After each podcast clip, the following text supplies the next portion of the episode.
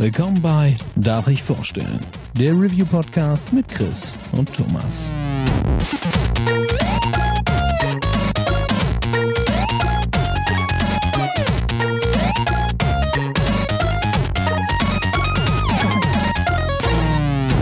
Darf ich vorstellen? Hallo und herzlich willkommen zur neuen Ausgabe von Darf ich vorstellen? Mein Name ist Thomas und auch heute bin ich nicht allein, denn an meiner Seite ist zum einen die Sophie. Hallo. Und der liebe Dennis. Hallo, schönen guten Tag. Wir haben uns hier heute zusammengefunden, um unsere Gamescom-Erlebnisse nochmal kurz in Worte zu fassen und äh, ja, um uns bei euch zu bedanken, dass wir die Gelegenheit hatten, da so viele Termine wahrzunehmen und einfach euch auch ein bisschen daran teilhaben zu lassen. Wir sind ein bisschen spät dran, in Anführungsstrichen. Ich habe gerade mal auf den Kalender geguckt. Morgen ist es tatsächlich schon drei Wochen her, dass wir uns alle gesehen haben und in Köln die Hallen durchstreift haben. Aber wir hatten irgendwie äh, die Hoffnung, dass wir den Chris noch mit einbinden können. Aber er hatte ja in einer der letzten Folgen schon gesagt, er ist halt gerade ganz frisch Papa geworden. Also auch noch mal ganz liebe Grüße an Chris und Steffi und Nachwuchs. Es hat leider zeitlich nicht ganz gepasst. Aber ich denke, wir drei werden alle Termine, die wir hatten, ganz wundervoll zusammenfassen und Fall. euch vielleicht eine kleine Erfahrung geben, was wir so gesehen haben, worauf wir uns sehr freuen, was vielleicht eher an zweiter oder dritter Stelle platziert ist, um es mal freundlich zu formulieren. Und ähm, ja, ich würde erst mal sagen, ähm, für mich war es ja jetzt schon das vierte Jahr, dass ich auf der Gamescom war. Äh, für euch war es jetzt das erste Mal, dass ihr auch äh, Termine wahrgenommen habt. Wie hat sich das Ganze denn für euch gestaltet? Also um das jetzt mal irgendwie so mit reinzunehmen. Ja, also ich fand's ähm, erstmal total klasse, weil ich konnte zum ersten Mal auch in diesen Pressebereich gehen und gucken, was da so los ist. Wir sind da ein bisschen durchgestreift und hatten jetzt halt natürlich auch nicht so viel Zeit, Gott sei Dank muss man ja sagen, sich da in aller Ruhe umzugucken, weil es ging dann tatsächlich von einem Termin zum anderen und es war schon so eine Art positiver Stress. Man hat ordentlich Kilometer gesammelt und ich fand es total klasse, einfach so nochmal so, ein, so, so einen persönlichen Einblick in die Spiele zu bekommen und äh, zu sehen, wie sich die Entwickler Zeit für einen nehmen und äh, ja, das Ganze nochmal wirklich aus einer anderen Perspektive zu sehen. Ja, für mich auch. Auf jeden Fall irgendwie die beste Gamescom, die ich bisher erlebt habe, weil ich es auch so super interessant fand, ähm, einfach aus ja, in so einem anderen Blickwinkel das nochmal zu sehen, mit Entwicklern ins Gespräch zu kommen, ähm, irgendwie sie fra mit Fragen zu löchern, die man ja irgendwie sonst gar nicht stellen kann oder sich versucht selbst zu beantworten. Ähm, natürlich ähm, auch ähm, ja mit unseren Freunden von den mit den anderen Podcasts äh, im Pressebereich auch äh, unterwegs sein zu können, wo es ja auch super viel zu sehen gibt. Ich habe bei weitem nicht alles mir anschauen können, was äh, ich, ich alles ist, sehen glaube ich, auch wollte. sehr sportlich. Ja, also ähm, ja, das war wirklich eine ganz, ganz, ganz tolle Erfahrung. Ja, und ich möchte noch ergänzen, also es ist ja so, wir kriegen ja quasi eure Vorfreude, also von den ganzen anderen, Migi, Benny, wie sie alle heißen, Thomas, Chris, ähm, Yvonne Bär, kriegen wir ja immer mit, diese ganze äh, äh, Vorfreude auf die Gamescom. Und bei mir war es dann die letzten Jahre immer so, ja, ich mag die Gamescom, ich mag die Gamescom, aber ich gucke mir da keine Spiele mehr an, weil ich stelle mich nicht äh, sieben Stunden in die Wartenstangen und so. Und jetzt habe ich halt wirklich in dieser Woche gemerkt, okay, das ist, das ist krass, so weißt du, das ist, war schon so eine Art Extremurlaub, also was ich mir so unter Extremurlaub halt vorstelle. Ähm, und, äh, ja, ich sag mal, diese drei Wochen, die wir uns jetzt Zeit gelassen haben, sind für mich so gerade recht, um diesen Rausch zu verarbeiten. Und ja. ich, ich, muss auch ganz klar sagen, ähm, es ist wirklich so eine, so eine Kompetenz, die ich mir erstmal aneignen musste zu zocken, dann gleichzeitig noch äh, vielleicht den Entwickler oder jemand aus dem Team neben sich sitzen zu haben, ihm zuzuhören, mhm. was er sagt, ähm, und sich, sich dabei noch gleichzeitig noch irgendwelche äh, Fragen, irgendwelche schlauen Fragen zu überlegen. Also da muss man ja. auch erstmal reinkommen. Und insofern also spannend und sogar tatsächlich was fürs Leben gelernt vielleicht. Ja, Ey, ich find's halt super krass, weil die Gamescom selbst ist ja schon beeindruckend. Nicht? Du hast zehn Hallen voll gepropft mit riesigen Ständen, die optisch total beeindruckend sind, mit keine Ahnung, je nach Stand zwischen 8 bis 45 Spielekonsolen, damit die Leute die Möglichkeit haben, mal so ein kleines Hands-on-Erlebnis zu haben. Und dann hast du halt quasi noch mal eine Messe auf der Messe, wo alles überhaupt nicht so opulent ist, wo du dann plötzlich mit acht Leuten in einem vier Quadratmeter Raum sitzt gefühlt und äh, da halt noch mal die Sachen anspielen kannst, die dann halt vielleicht erst nächstes Jahr irgendwo rauskommen oder du kriegst vielleicht noch mal ein Alpha-Bild, der äh, sonst noch gar nicht gezeigt wird und das ist halt irgendwie schon so ein kleiner Magic Moment, wenn man sich da immer mit den Leuten austauschen kann. Ich liebe das auch sehr. Auf jeden Also, Fall. Also ich fand es auch richtig, wundervoll. richtig gut und ich, ähm, wie Dennis sagt, es war halt super extrem. Wir waren ja wirklich fünf Tage am Stück, jeden Tag auf der Messe, auch wenn wir dann ausgeschlafen haben mal, aber wir haben trotzdem, glaube ich, täglich unsere zehn Kilometer gemacht und ähm, ich muss sagen, ich bin ja auch ganz froh, dass wir das, uns ein bisschen Zeit gelassen haben, weil ich ja danach erstmal eine Woche flach lag mit Erkältung, weil mich diese Messe einfach so ausgenockt hat scheinbar. Also das war ähm, Da warst ja, du auch tatsächlich nicht die einzige von uns. Also Ja, das mehrere stimmt. Nebenhöhlen, die irgendwie entzündet war. entzündet waren. ja.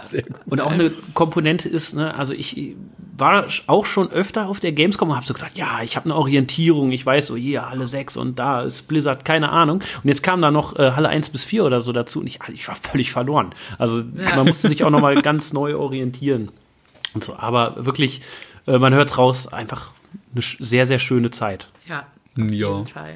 Ich würde sagen, ähm, wir, mischen, wir machen so eine Mischung aus äh, Chronologie und ähm, das Ganze ein bisschen nach Publisher sortiert, damit wir das irgendwie ja am einfachsten durchsprechen können. Äh, es wird ein paar Spiele geben, die natürlich nur einer von uns gesehen hat. Es wird ein paar Spiele geben, äh, die wir zu zweit wahrnehmen konnten. Und deswegen wird es immer so ein bisschen hin und her wechseln, äh, wie viel wir zu den einzelnen Spielen sagen können. Äh, ja, ich sag's schon mal vorab, äh, wenn euch irgendwas besonders gut gefallen hat oder ihr zu irgendwas noch Feedback habt, schreibt uns gerne an, lasst uns irgendwie eine Info da, dass man sich irgendwie noch mal auf eine Sache vorbereiten kann, irgendwie noch mal ein bisschen austauschen kann und äh, ja, freue ich mich tatsächlich sehr drauf. Ich würde sagen, wir springen einfach direkt rein. Das erste Spiel, das ich auf der Liste habe, ähm, letztes Jahr schon eins der ganz großen Highlights, dieses Jahr auch wieder ganz beeindruckend. Ähm, Cyberpunk 2077 von CD Projekt Red. Kann ich nicht anders sagen. Ähm, die Booth war genauso geil wie letztes Jahr, war auch sehr nah äh, daran orientiert. Ein paar Sachen sind anders gebaut worden. Und ähm, es war auch das erste Mal, äh, dass Cyberpunk auf der offenen Fläche war. Also auch im normalen äh, Consumer-Bereich hatte Cyberpunk einen eigenen Stand und der ist auch übelst frequentiert worden. Also da war kurz nachdem die Messe aufgemacht hat, war da schon eine Schlange sondergleichen. Und äh, das war halt sehr, sehr cool, dass das jetzt auch endlich im öffentlichen Bereich drin war. Ist aber auch das erste Mal, dass ich gesehen habe, dass äh, so ein Warteschlangenschild anzeigte so, Leute, bitte stellt euch nicht mehr an. Es ist, es, die Messe geht nur, keine Ahnung, zehn Stunden am Tag. Es, ihr könnt Ja. es nicht schaffen. Also es ist krass, auf jeden Fall, ja. Das hatte ich mal bei Final Fantasy äh, 15 gesehen. Da konnte man das auch anspielen vor zwei, drei Jahren. Und da war genau das Gleiche. So ab 11 Uhr haben die schon gesagt, das schaffen wir heute nicht mehr. Nicht? Jeder durfte irgendwie, ich glaube, bis 15 bis 30 Minuten sogar spielen zu dem Zeitpunkt. Und die haben einfach nur gesagt, äh, ne, wir schaffen es jetzt schon nicht, alle Leute durchzutakten und äh, haben die Leute dann schon weggeschickt um elf. Das ist manchmal so ein bisschen frustrierend, aber ja, macht man leider nichts. Äh, es gab wieder Gameplay zu sehen. Ähm, es wurde eine neue Mission gezeigt und diesmal ist man ein bisschen mehr auf die Spielweise eingegangen. Ähm, das Ganze soll ja einen RPG-Charakter haben. Das heißt, äh, man hat eine Charakterentwicklung, man hat auch die Möglichkeit, seinen Charakter in verschiedene Skillungen zu formen. Und äh, das, was wir gesehen haben, war quasi auf der einen Seite ein Brawler, der ultra hohe Stärkewerte hatte und parallel dazu ein Hacker, der einen sehr hohen Intelligenzwert hat. Und man hat quasi die gleiche Mission aus zwei Blickwinkeln gesehen. Und äh, das fand ich schon relativ cool gemacht. Also der Brawler einfach hingegangen, jemanden K.O. geschlagen, irgendwo mit dem Stärkewert dann eine Tür aufgebrochen und an einem Hindernis vorbeigelaufen. Und auf der anderen Seite äh, der Hacker halt da eine Kamera ausgeschaltet, um einen Gang lang laufen zu können, da dann äh, eine Box-KI äh, programmiert, äh, die dann einfach einen Gegner ausgenockt hat, weil sie plötzlich mit voller Wucht zugeschlagen hat. Und das war halt einfach nur so, im Endeffekt waren es, ich sag mal, 15 Minuten Gameplay auf zwei Varianten verteilt. Und das hat mich so unfassbar abgeholt. Also ich fiebere dem Spiel mehr entgegen, als ich es eh schon seit einem Jahr mache. Und ähm, ich glaube, da kommt einfach was ganz, ganz Krasses auf uns zu. Ja, ich fand auch, ähm, das war ein Wahnsinnstermin. Wie du sagst, die Booth schon super aufgebaut. Dann mit den eigenen Getränken. Also es gab ja einmal dieses äh, Cider-Punk, haha, Wortwitz. Aber eben auch Bier, das man sich dann äh, genehmigen konnte. Auch super toll designt. Ähm, ja, und dann eben diese, ich glaube, es waren 45 Minuten, eine 45-minütige Präsentation, ähm, die eigentlich, trotzdem, man noch zu kurz war, die Welt sieht wirklich wahnsinnig toll aus, muss man einfach sagen. Also ich, mich hat das äh, schon überzeugt. Und was ich auch so cool fand, ähm, war, dass ich fand die Akzente oder die Dialekte, die sie gewählt haben, ähm, es war total authentisch irgendwie. Also es, ich weiß nicht, es war so stimmig. Diese Welt stimmte für mich irgendwie ähm, so das, ja, es hat einfach Spaß gemacht, dazu zu gucken und ähm, ich, ja, wenn es nächstes Jahr rauskommt, hoffentlich. So, ich kann es auch Ey. kaum erwarten. Stresst euch nicht, nehmt euch alle Zeit der Welt. Ey, und wenn es erst Ende nächsten Jahres Ja, kommt, ihr so. macht das schon. Ich habe vollstes Vertrauen in euch. Ja, ich auch. Absolut. Und ähm, das Krasse ist halt, wo du gerade die Dialekte und die Sprachen erwähnst, äh, Neches spielt ja in einem Shadowrun-Universum. Das heißt, die Menschen haben Body-Modifications in tausend Arten. Nicht? Der eine hat vielleicht einen Elektroschocker im Arm, der andere hat ein äh, bionisches Auge, mit dem er irgendwas sehen kann. Also ganz viele Varianten, äh, wie man da quasi Body-Modification betreiben kann. Und äh, man hat quasi auch so einen Chip implantiert, dass quasi jeder äh, in seiner Heimatsprache spricht. Also nicht, äh, in dem Beispiel hat zum Beispiel jemand Französisch gesprochen und es wurde einfach eins zu Live eins direkt, übersetzt. also genau, live Ja. übersetzt, während der andere gesprochen hat. Das fand ich halt auch sehr schön gelöst, dass man so den Technikaspekt noch mal mit einbringt. Ja, doch, das war cool. Ich muss ja sagen, also mir hat's, äh, mir hat eigentlich das gefa besser gefallen, was der, der Hacker gemacht hat. Also der Typ, der so ein bisschen geschlichen ist in der Mission und ähm, sich in die Geräte reingehackt hat und dem Typen da in dem Boxring auf einmal so dermaßen, ich glaube, die Birne sogar einfach weggeschlagen worden ist. Ich, Ja. ähm, hat mir besser gefallen. Aber ich, ich habe schon wieder gesehen, ich, ich bin halt nicht der Schleich. Ich bin nicht der, der die Ruhe hat oder sich eine smarte Lösung äh, überlegt, sondern eher so die brachiale oder der, also in, in der Demo war es oder in dem Gameplay-Video war es ja eine, eine Frau, die so ein bisschen Muskelkraft hatte, die einfach Türen rausreißt, statt sie irgendwie vielleicht mit dem Dietrich zu öffnen und sich dann äh, das, das MG-Geschütz quasi in Halo-Manier äh, vom Ständer reißt und damit durch die Gegend ballert. Aber was der, äh, was der Schleicher dabei hatte, was ich sehr schön war, war so eine Art äh, Laserpeitsche oder so ein Draht, äh, Ja. den er Das genutzt hat, cool. den ich auch ganz cool fand, weil da hat das Spiel auch mal gezeigt, dass es äh, das äh, ab 18 Siegel höchstwahrscheinlich verdienen wird. Da würde ich mal drauf setzen, ja. Und auch ein sehr schöner Moment war, ähm, also am Anfang ist man noch ein bisschen, sag ich mal, durch die Welt gegangen, hat noch mit dem NPC gequatscht und konnte aber auch sich äh, direkt einen Einblick verschaffen über, äh, ja, wie detailliert das alles ist. Also und zwar, man war in so einer Art äh, Ghetto-Siedlung, die aber von äh, äh, Hochhäusern gespickt war. Und ich glaube, ähm, entweder wurde es im Spiel gesagt oder ähm, der, der das moderiert hat, hat erzählt, das war mal als so eine Reichensiedlung gedacht äh, oder so eine Urlaubsdestination für Superreich, ist dann aber doch irgendwie verkommen und äh, deswegen ist das jetzt so ghettoisiert. Und ich habe gesagt, habe direkt gemerkt, irgendwie diese Welt ist wahnsinnig authentisch und äh, man hat sich quasi eigentlich noch gar nicht satt gesehen, will eigentlich immer noch links und rechts gehen, gucken, was ist denn da und dann setzt sich der äh, Charakter auf einmal aufs Motorrad, stellt den Radiosender ein, was ich auch sehr, sehr schön fand und äh, dann geht's einfach los. Also das finde ich auch äh, ziemlich geile Sache, dass die Welt scheinbar so hoffentlich so äh, äh, weitläufig ist und offen ist, dass man da mit dem Motorrad auch durchjagen kann und äh, ja, Ey, der feuchte Ich sag's, Träum- wie es ist. Ja. Äh, das Ding wird die Konsolen zum Glühen bringen. Also ich Ja. glaube, das ist so mit das letzte, äh, was man noch mal aus äh, der PlayStation 4 Pro und der Xbox One X rausholen kann. Ja. Sieht halt mega detailliert aus und äh, ich glaube, da werden die gut rödeln dürfen. Äh, aber das gilt natürlich auch für PCs. Nicht? Wer da nicht die neueste Technik drin hat, wird da auch äh, seinen PC gut schwitzen lassen. Wobei ich ja immer noch große Hoffnung habe, weil Witcher 3, äh, Witcher, Witcher 3, Dry ist halt auch jetzt immer noch, äh, wenn man es so einstellt, ein Benchmark in Sachen Optik. Und äh, ich finde, die haben das auch einfach richtig raus, so stimme, stimmige äh, Landschaften zu zeigen und äh, Welten zu bauen und ich freue mich einfach mega auf das Setting. Ich bin halt riesen Shadowrun-Fan und äh, ja, das wird äh, hoffentlich sehr, sehr gut. Ja, hoffe ich auch. Ich würde jetzt sagen, äh, machen wir da den Cut. Äh, wie gesagt, nächstes Jahr im April soll der Release sein. Wir freuen uns sehr drauf. Äh, mal gucken, was da noch alles kommt. Äh, wo ich gerade schon gesagt habe, riesen Shadowrun-Fan, machen wir jetzt einfach mal den Cut zum nächsten, ich sag jetzt mal, äh, Pen-and-Paper-Rollenspiel.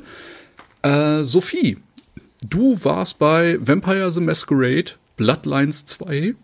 Magst du mal ein bisschen dazu ausführen? Das äh, würde ich sehr gerne tun. Ja, und zwar äh, war ich mit der lieben Bea von Free to Play ähm, bei eben Paradox Interactive, die uns äh, eine kleine Demo gezeigt haben. Äh, die Demo sieht man tatsächlich auch im, ähm, im Extended Trailer. Ähm, das Spiel an sich, also ich weiß nicht, ich glaube, es ist ähm, ja der zweite Teil, also es ist der zweite Teil und ähm, spielt sich ähnlich ähm, wie eben der erste Teil.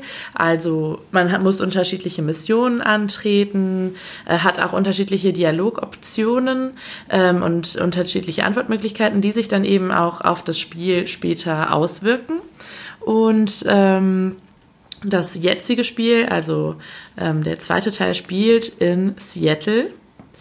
Ähm, das, was äh, ich auch interessant fand, war, dass der Entwickler oder das Entwicklerstudio beispielsweise auch in Seattle ähm, beheimatet ist und sie das, also Seattle auch teilweise nachgebaut haben und zwar eins zu eins. Ähm, ja, so viel zu, zu dem Setting und ähm, es ist halt auch wieder so, dass eben in dieser Vampirwelt ähm, man es unterschiedliche Clans gibt und Zwiste. Man trifft wieder auf die Nosferatu, die im Untergrund leben, aber es gibt eben auch ähm, ja, andere Clans, ähm, die eben äh, ja auf die Jagd gehen, also ein bisschen so Bandenkriege und man selbst, ich glaube, kann sich entscheiden, ob man sich eben einem Clan anschließt oder ob man eben ja eher so der Einzelgänger ist, der ähm, ja so, so ein bisschen sein eigenes Ding macht und äh, ja so ein paar Missionen links und rechts dann mal mitnimmt.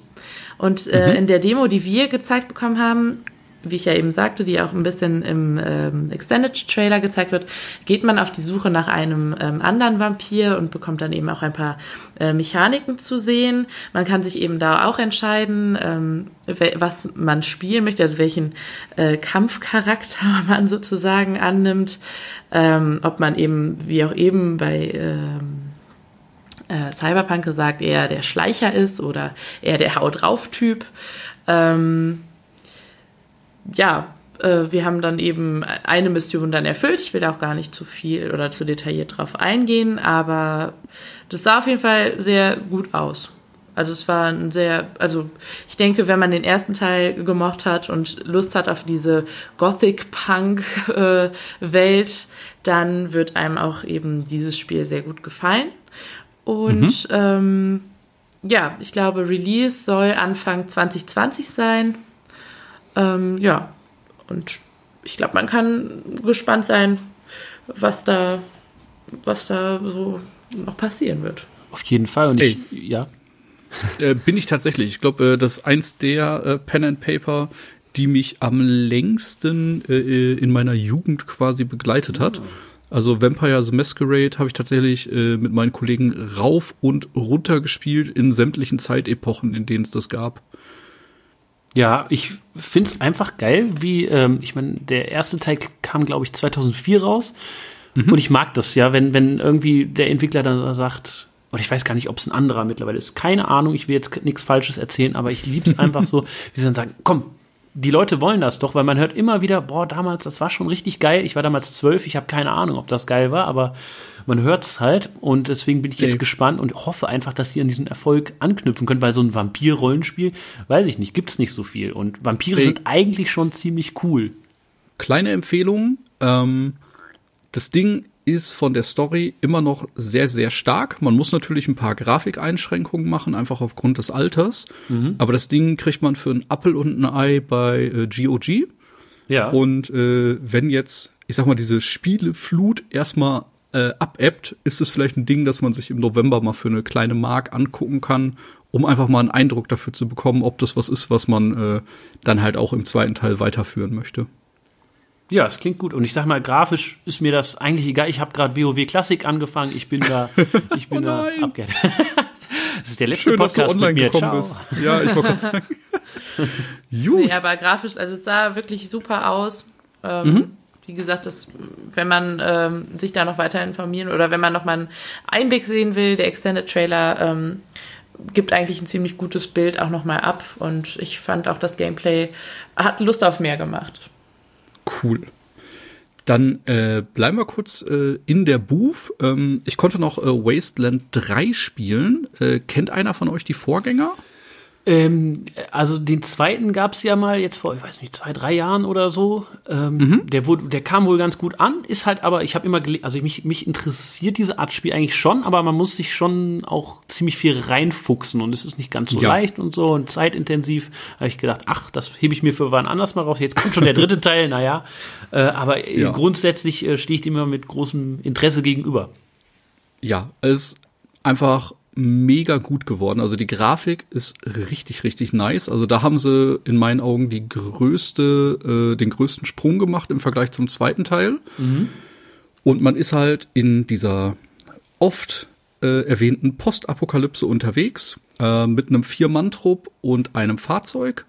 Und äh, man bewegt sich quasi frei auf der Karte und hat dann immer mal wieder zwischendurch Encounter. Das heißt, äh, man findet dann irgendeine Station, steigt dann aus dem Fahrzeug aus, kann sich dann erstmal frei bewegen, kann auch die Sachen looten, die irgendwo rumliegen, kann sich Hinweise anschauen und dann kommt halt irgendwann der Moment, wo man sieht, ah, okay, da laufen die Feinde auf der Karte. Und dann kann man quasi anfangen, sich zu positionieren. Also es ist in dem Fall noch nicht rundenbasiert. Man könnte quasi vorher schon schauen, ob man irgendwo einen Charakter auf eine erhöhte Position bekommt oder schon mal in Deckung gehen.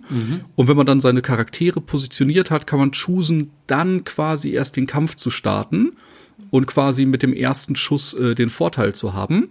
Und ab dem Moment laufen dann alle anderen auch in, also alle Gegner in Deckung und ähm, dann fängt halt der rundenbasierte Teil des Spiels an.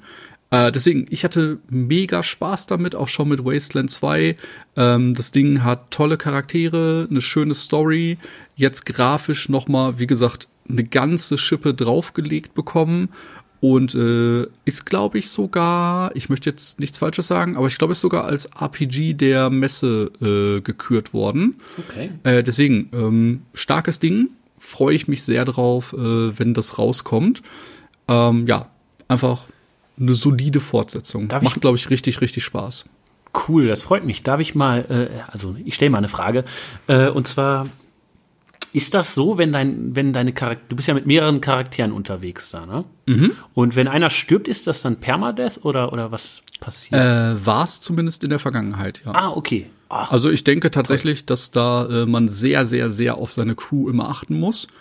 Und äh, genau, da wird man halt einfach dafür belohnt, wenn man sehr aufmerksam äh, die Gegend erkundet, nicht wirklich viel mit Deckung spielt, äh, die Gegner noch mal lootet und nicht einfach an denen vorbeiläuft. Also man muss halt wirklich alles einzeln anklicken und äh, da immer ganz genau drauf achten. Äh, dann gibt's auch noch Boni, nicht? Äh, es gibt zum Beispiel dann äh, einen Charakter, der einen gewissen äh, Lockpick-Skill hat. Und mit dem kann man dann vielleicht ein Auto aufbrechen, in dem dann noch eine Waffe oder ein Heil-Item ist, das man sonst vielleicht gar nicht sehen würde. Und äh, da muss man dann halt tatsächlich immer gucken, welcher Char hat welche Werte und wie kann man dann das Beste für sich da rausholen. Ich muss aber sagen, selbst in der kurzen Zeit, die ich es anspielen durfte, hat das Spiel innerhalb von 15 Minuten so den Schwierigkeitsgrad hochgedreht. Von am Anfang relativ entspannt durchgelaufen, zweiten Encounter kein Problem, dritter Encounter kein Problem, musste ich trotzdem äh, plötzlich so eine Treppe hoch und da bin ich einfach so in die Mangel genommen worden. Da war oben jemand, der mit Giftampullen geworfen hat und dann waren schon drei Leute verbarrikadiert und das war haarig, sage ich mal. und äh, dann waren auch leider die 30 Minuten rum, die ich spielen konnte. Also ich weiß nicht, ob ich den Encounter geschafft hätte. Ich bin ganz ehrlich. Aber ähm, ja, hab einfach mega Bock drauf. Okay. Ja, das klingt gut. Genau, von äh, Postapokalypse zu Postapokalypse. Äh, ich hatte auch noch einen Slot bei Dying Light 2. Ähm, es hat sich tatsächlich äh, seit letztem Jahr nicht so viel geändert. Die haben halt immer noch äh, einen sehr großen Wert darauf gelegt, einfach das, was den ersten Teil so beliebt gemacht hat, äh, quasi fortzusetzen. Also es gibt immer noch sehr viele Parcours-Elemente. Ähm, der Tag-Nacht-Wechsel hat immer noch einen sehr großen Einfluss aufs Spiel, ähm, dass halt nachts mehr Zombies unterwegs sind und äh, die auch wesentlich aggressiver sind, wenn man die im Dunkeln trifft. Und ja, dann hat man quasi die Möglichkeit, ähm, wichtige Entscheidungen zu treffen. Also der ähm, Entwickler hat immer wieder betont, es wird Entscheidungen im Spiel geben, die halt einen ganz bestimmten Outcome haben und dafür sorgen, dass man die andere Hälfte des Spiels, die man eben bei der anderen Entscheidung gehabt hätte, nicht zu Gesicht bekommen wird. Mhm. Und dann äh, geht's halt immer so ein bisschen hin und her. Und äh, man hat halt schon gesagt, mindestens zwei Playthroughs, um alles zu sehen. Und äh, die haben das an einem Beispiel gemacht, äh, dass man äh, einen gegnerischen Stützpunkt infiltrieren musste, um dort äh, Wasser freizusetzen, äh, dass die quasi für sich behalten haben, um das äh, ja mit möglichst viel Gewinn an die umliegenden äh, Stationen zu verkaufen. Und ähm, dann hat man das halt geschafft, hat die äh, Räder, Mühlen, mir fehlt gerade das Wort, äh, die Wasserräder wieder aktiviert und hat damit ein komplettes Viertel quasi, wo vorher ähm, das Wasser sich gestaut hatte, komplett freigelegt und damit ein komplett neues Spielareal freigelegt mit neuen Gegnern, neuen äh, Missionen und man hätte die Mission halt auch anders lösen können, dann wäre das weiterhin unter Wasser geblieben und dann hätte man die Option halt gar nicht gehabt, da irgendwas zu spielen in dem Viertel, sondern wäre dann immer nur dran vorbeigekommen oder hätte halt gesehen, dass es überflutet ist und man da nicht viel machen kann. Deswegen, äh, die Idee ist relativ spannend. Ich bin gespannt, wie äh, das dann alles umgesetzt wird, ob die Entscheidungen wirklich so schwerwiegend sind. Und ähm, ja, freue mich drauf. Also tatsächlich seit letztem Jahr, es hat sich in Anführungsstrichen nicht so viel geändert aber äh, es sieht immer noch gut aus. Ja, und das klingt ja auch auf jeden Fall, als hätte das einen sehr hohen Wiederspielwert, wenn man da doch einiges wieder entdecken kann. Auf jeden Fall, auf jeden Fall. Ich, ich habe ähm, äh, ich hab gehört, glaube ich, der, beim den ersten Teil habe ich leider nicht gespielt, aber der hatte wohl noch so, äh, dass, das die, dass die Story nicht ganz so toll war und so angezogen hat, also Gameplay und so, alles. Super. Ich weiß ehrlich gesagt gar nicht, ob der noch indiziert ist. Ich weiß gar nicht, wie sehr man darüber reden darf. So. Ähm, oder ich glaube, der ist nie in Deutschland offiziell released worden. Das, das, war der Trick an der Sache, ne? Okay. Ich bin mir nicht mehr sicher. Okay. Ich, ich, weiß es auch nicht. Aber hattest du jetzt beim zweiten Teil, unabhängig dann vom ersten, äh, das mhm. Gefühl, mhm. ähm, dass da auch so ein bisschen Story vielleicht mehr drin ist? Ich meine, das war jetzt vielleicht jetzt die Anspielstation ähm, zu kurz, aber. Ja, ich muss tatsächlich sagen, ähm, es wirkte halt schon etwas generisch. Also äh, die Charaktere waren sehr klischeehaft und äh, ich fand jetzt nicht, dass der Protagonist äh, besonders hervorgestochen ist oder dass der Bösewicht sich irgendwie besonders hervorgetan hat. Das war halt alles so, habe ich schon mal wo gesehen. Nicht? Also ich glaube aber, dass die Kombi aus der eben offenen Spielwelt, äh, den verschiedenen Möglichkeiten, die Mission zu lösen und eben den Parcours-Elementen immer noch einen sehr großen Reiz ausmachen mhm. und das Ganze dann zu einem guten Cocktail mischen. Aber äh, es war jetzt nicht so, dass ich da äh, hochtreibende Story erwarte. Ist mehr oder weniger nicht. Man ist halt der Auserkorene, der irgendwie versucht, für sein Städtchen äh, das Beste rauszuholen und ist dann eben Problemlöser für alle und rennt von Mission zu Mission. Ja, okay. Nee, ist, ist ja okay, wenn, wenn der Rest auch Ja. geil ist. Ist ja auch manchmal im Leben nicht anders. Ist ja auch nicht mal ein Plot-Twist Plot nach dem anderen. Ne? Manchmal. Ja. Nee, aber äh, wie gesagt, sieht gut aus. Ähm, die Parcours-Elemente sehen richtig schön aus. Also das äh, hatte einfach so einen schönen Flow, wenn man da ähm, ja Ewigkeiten einfach rennt und springt und äh, sich irgendwo langhangelt. Das haben sie sehr cool inszeniert. Und ja, ich bin einfach mal gespannt, äh, wann jetzt wirklich Release ist und äh, wie das Ganze dann äh, final auftaucht. Genau. Äh, ich hatte noch eine Möglichkeit, äh, ein Spiel anzuspielen, das äh, so ein bisschen geheimniskrämerisch behandelt wurde. Humankind von Sega. Ähm, ich werde es relativ kurz machen, weil wir hatten auch nur eine sehr kurze Präsentation. Das Ding ist noch in einer frühen Alpha. Ähm, das Ding ist eine Mischung aus, ähm, ich sag mal, Civilization. Man hat quasi Einheiten, die man äh, über eine Weltkarte befehligen kann. Und äh, man trifft dann halt auf andere Völker, die dann entweder friedlich oder aggressiv auf einen losgehen. Und der Plot-Twist an dem Spiel ist quasi, dass man anfängt mit einer Auswahl von zehn Stämmen, sag ich jetzt mal. Und das könnten jetzt ganz übertrieben Ägypter, Deutsche, Engländer, Franzosen sein. Dann pickt man einen davon und äh, hat dann auch die Bauwahr, also die Wahrzeichen von eben dem Volk zur Verfügung. Das heißt, wenn wir zum Beispiel die Ägypter gewählt haben, kann es sein, dass rund um unsere Stadt herum halt äh, vielleicht eine Pyramide steht. Dann haben wir irgendwann im Spiel einen gewissen Progress erreicht und haben dann die Möglichkeit, unser Volk zu vermischen mit einem zweiten und haben dann wieder zehn Völker zur Auswahl und können dann irgendwas anderes mit reinpacken. Das hat dann aber auch Auswirkungen auf das Stadtbild. Also das eine verschwindet nicht einfach, sondern es existiert dann einfach nebeneinander. Und so kreiert man quasi bei jedem Playthrough, äh, weil auch jedes Volk seine eigenen Vor- und Nachteile hat, quasi ein, ja, eine einzigartige Welt und äh, muss dann halt immer versuchen, sich diplomatisch oder kriegerisch gegen seine ja, Mitspieler äh, durchzusetzen. Ähm, fand ich tatsächlich noch nicht so aussagekräftig. Wie gesagt, es war eine sehr kurze Präsentation, also vielleicht zehn Minuten. Und äh, wo ich tatsächlich sehr geschmunzelt habe, als das Ganze dann in den Kampfmodus gegangen ist, äh, da wurde halt auch gesagt, es ist sehr wichtig, auf welchem Terrain man anfängt. Ist man über einer Einheit, also hat man einen Höhenvorteil oder, oder, oder. Äh, dann ist das Ding quasi äh, in so ein, wer es noch kennt, North and South Modus gesprungen. Also vorher hat man zwei Einheiten gesehen und aus den Einheiten wurden dann plötzlich so 20 Einheiten, die dann aufeinander losgegangen sind. Ähm, ja, bin ich mal gespannt. An der Stelle haben sie es dann auch beendet und äh, den Kampf noch gar nicht gezeigt. Äh, ich glaube, dieser Twist mit dem Städtebau, dass man da ein bisschen äh, mehr Kombinationsmöglichkeiten hat, den finde ich ganz cool.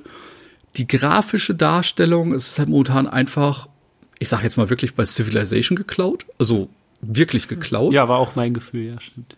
Also ich habe da keinen Grund gesehen, da nicht einfach, äh, also warum das Spiel anders heißt, in Anführungsstrichen. Ähm, ja, wie sich das alles entwickelt, äh, werden wir dann natürlich äh, mit der Zeit sehen. Äh, Stand jetzt hat's mich nicht so vom Hocker gehauen. Also ich bin nicht so, oh mein Gott, wann wird dieses Spiel releasen? Das war halt so, okay, eigentlich gibt's das Spiel schon und ihr habt einen kleinen Twist eingebaut. Ich bin mal gespannt, wie es dann beim Full Product irgendwann aussehen wird. Ähm, ja, muss man sich einfach mal überraschen lassen. Aber äh, hat mich jetzt nicht so überzeugt von dem, was ich gesehen habe. Okay, ich, ich, ich habe halt den Trailer gesehen und auch gedacht, ach, Civilization 7, okay. Aber das war's dann dann doch nicht. Und äh, ja, dieser Aspekt, von dem du geredet hast, ne, ich frage mich, äh, dieses Mischen von Nationen, Wie weit das dann noch äh, später irgendeinen Impact haben wird, also außer jetzt auf die Gebäude, gibt es auch dann irgendwie Einheiten ja. und, und so. Äh, tatsächlich, das ist äh, auch ein valider Punkt. Man hat dann natürlich auch äh, bestimmte Einheitentypen, auf die man nur Zugriff hat, wenn man bestimmte Völker nimmt. Okay. Wie viele Völker kann man untereinander mischen? Äh, ich glaube, pro, äh, pro Playthrough darf man drei Upgrades machen. Also, dass du im Endeffekt mhm. drei Kombinationen zusammengeworfen okay. hast.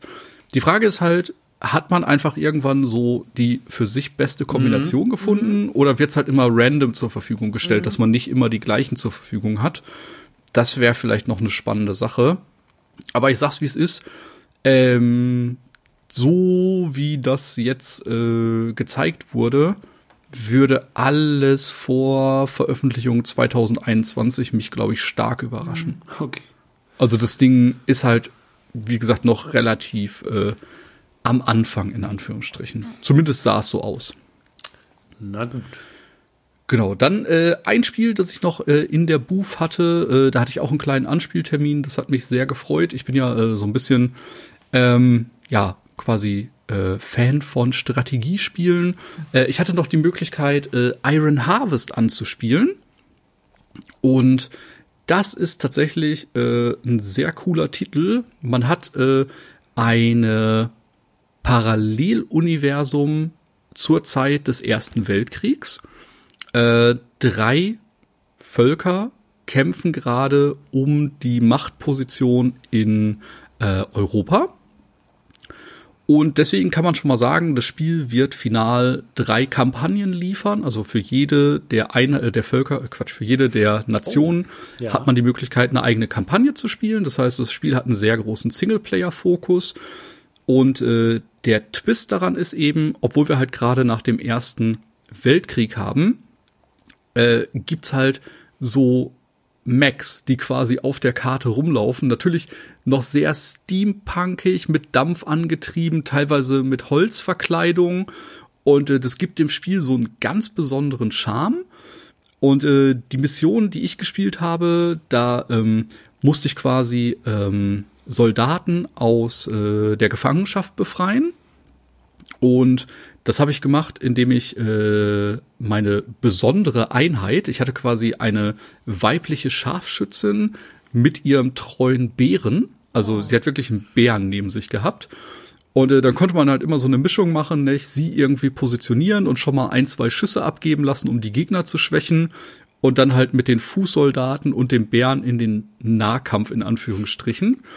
Und äh, der Plot-Twist ist halt, dass äh, die Einheiten auch Waffen fallen lassen. Das heißt, wenn man Gegner tötet, die äh, Maschinengewehre haben, kann man die Maschinengewehre aufnehmen. Wenn man Gegner tötet, die Granaten haben, kann man seine Einheit mit Granaten ausstatten.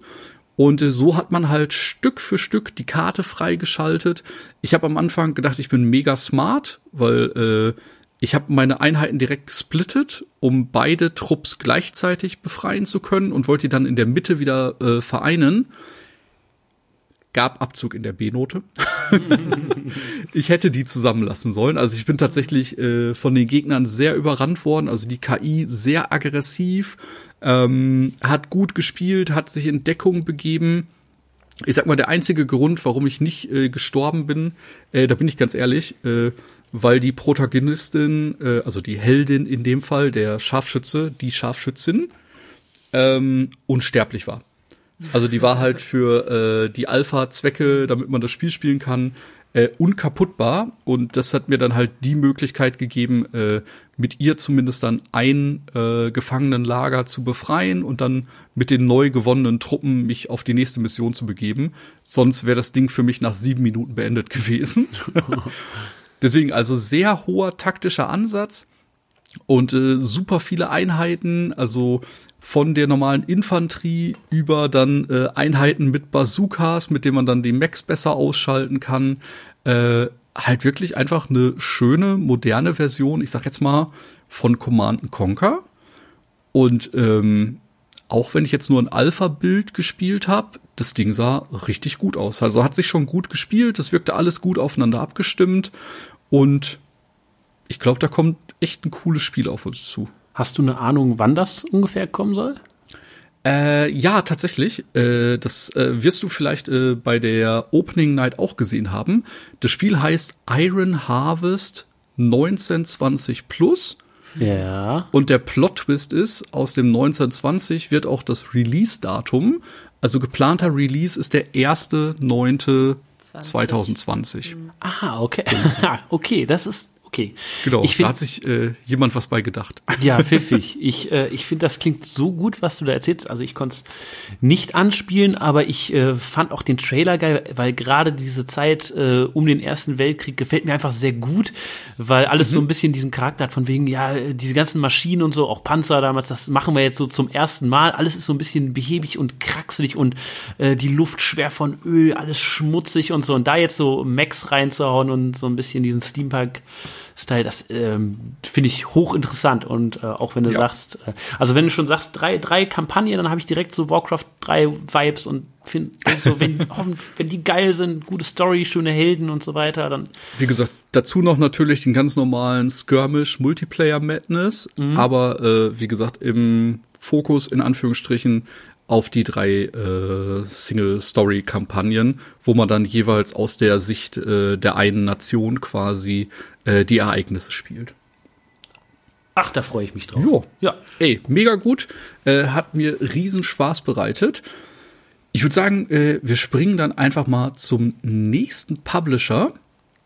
Ähm, ich würde sagen, wir schauen jetzt einfach mal auf die Namco Booth. Und äh, da konnten wir auch fünf Spiele anschauen und äh, noch ein, zwei Trailer sehen. Äh, ich mach's mal ganz kurz. Äh, wir konnten Man of Medan anspielen. Wie ihr vielleicht mitbekommen habt, äh, mittlerweile auch schon Full Release. Äh, unsere Folge ist auch schon online. Deswegen, äh, wenn ihr mehr zum Man of Medan hören wollt, äh, würde ich einfach sagen, hört unsere Folge. Da haben wir uns in knapp einer Stunde 20 Minuten äh, über die verschiedenen Möglichkeiten des Spiels unterhalten und ja, der Schauergeschichte ein bisschen auf den Zahn gefühlt. Deswegen hört einfach rein, äh, haben wir alle unseren Spaß mit dem Spiel. Äh, was es noch gab, äh, Dragon Ball Z Kakarot. Oh ja. Hat da einer von euch Erfahrungen mit? Äh, Nicht mit den Vorgängern, aber ähm, ich habe es angespielt. Für mich, ja, ganz genau. Also das Lachen auf jeden Fall berechtigt. Ähm, ich habe eine Kampfszene äh, gespielt. Ich muss sagen, das Spiel sieht unglaublich gut aus. Also grafisch äh, absoluter Fanservice. Man trifft alle Charaktere wieder, die man damals eben lieben gelernt hat.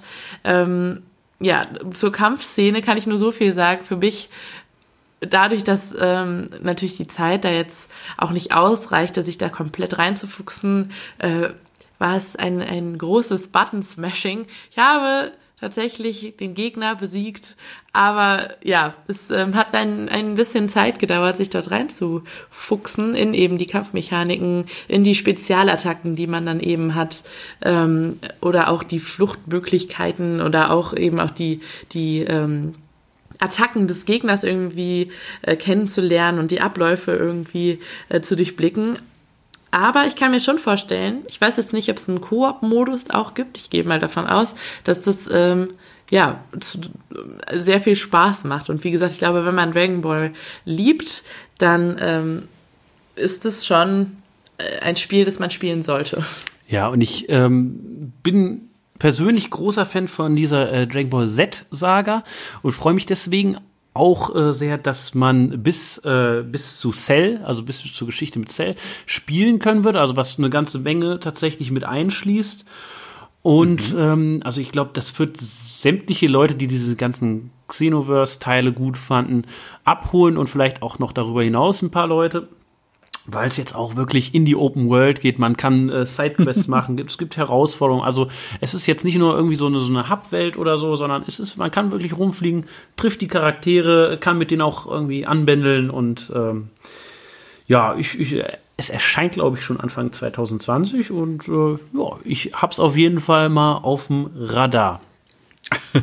Sehr gut. Äh, dann äh, auch ein Spiel oder eine Serie, die sich sehr großer Beliebtheit erfreut. Äh, One Piece Pirate Warriors 4. Ähm, muss ich ganz ehrlich sagen, ähm, ich habe den Anime nie so verfolgt. Also ich bin da tatsächlich überhaupt nicht so im Thema drin. Plus, es ist halt in diesem Fall äh, angelehnt an Dynasty Warriors. Und da muss ich einfach sagen, das Spielprinzip hat mich schon vor über zehn Jahren verloren.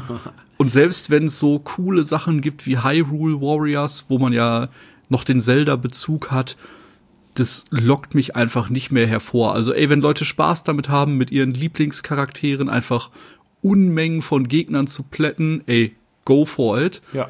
Aber ist leider überhaupt nicht meine Art von Spiel. Ja, ich glaube, dem kann ich mich auch anschließen. Und ähm, wie du sagst, also ich habe eben auch äh, One Piece nie gesehen.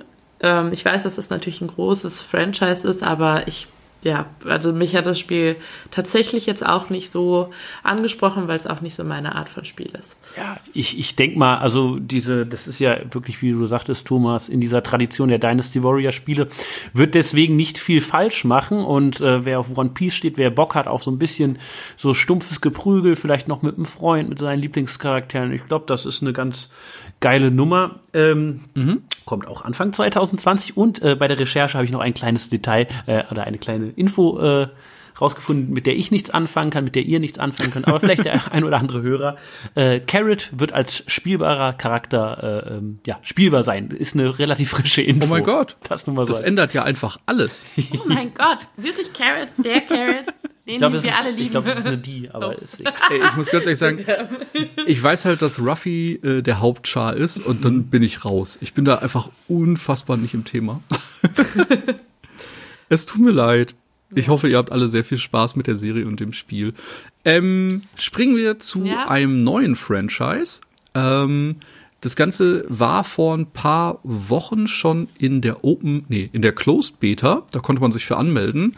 Äh, Code Vein wurde so ein bisschen als ja, Souls-like ins Rennen geworfen, hat ähm, einen besonderen Twist, dass man tatsächlich äh, mit einem NPC einen Großteil der Zeit unterwegs sein kann. Also es ist nicht so dieses klassische, ich kämpfe mich hier allein durch, sondern man bekommt quasi vom Spiel automatischen Begleiter gestellt, der eben dann äh, einen unterstützen kann für Combo-Attacken, dies, das, jenes.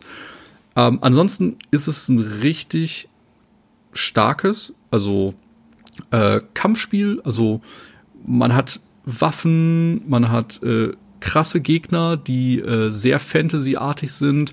Man hat sehr schwere Bossfights mit, schwier äh, mit mehreren Phasen. Ähm, ich kann tatsächlich für mich sagen, ich weiß noch nicht genau warum, aber bei der Beta hat's bei mir noch nicht Klick gemacht. Also, obwohl ich eigentlich Fan dieser Art von Spiele bin, bin ich da nicht so reingekommen. Also das hat für mich irgendwie sich nicht so rund gespielt, dass ich Bock hatte, weiter zu zocken. Oder dass ich mir da äh, an jedem Gegner die Zähne ausbeißen wollte. Ich kann es aber gar nicht genau an der Sache festmachen. Also für mich hat's halt irgendwie einen sehr überdrehten Look. Vielleicht ist es das. Vielleicht äh, bin ich mehr so der äh, Fantasy- oder Gothic-Fan wie bei Dark Souls oder Bloodborne. Ähm, ja, es hat halt diesen krassen, auch wieder Anime-Vibe und so ganz äh, glatt polierte Grafik und äh, hat mich in letzter Instanz nicht überzeugen können. Ja, äh, ich habe es echt nicht lang genug ähm, spielen können, um eine qualifizierte Meinung abzugeben. Eine Meinung gebe ich aber trotzdem ab.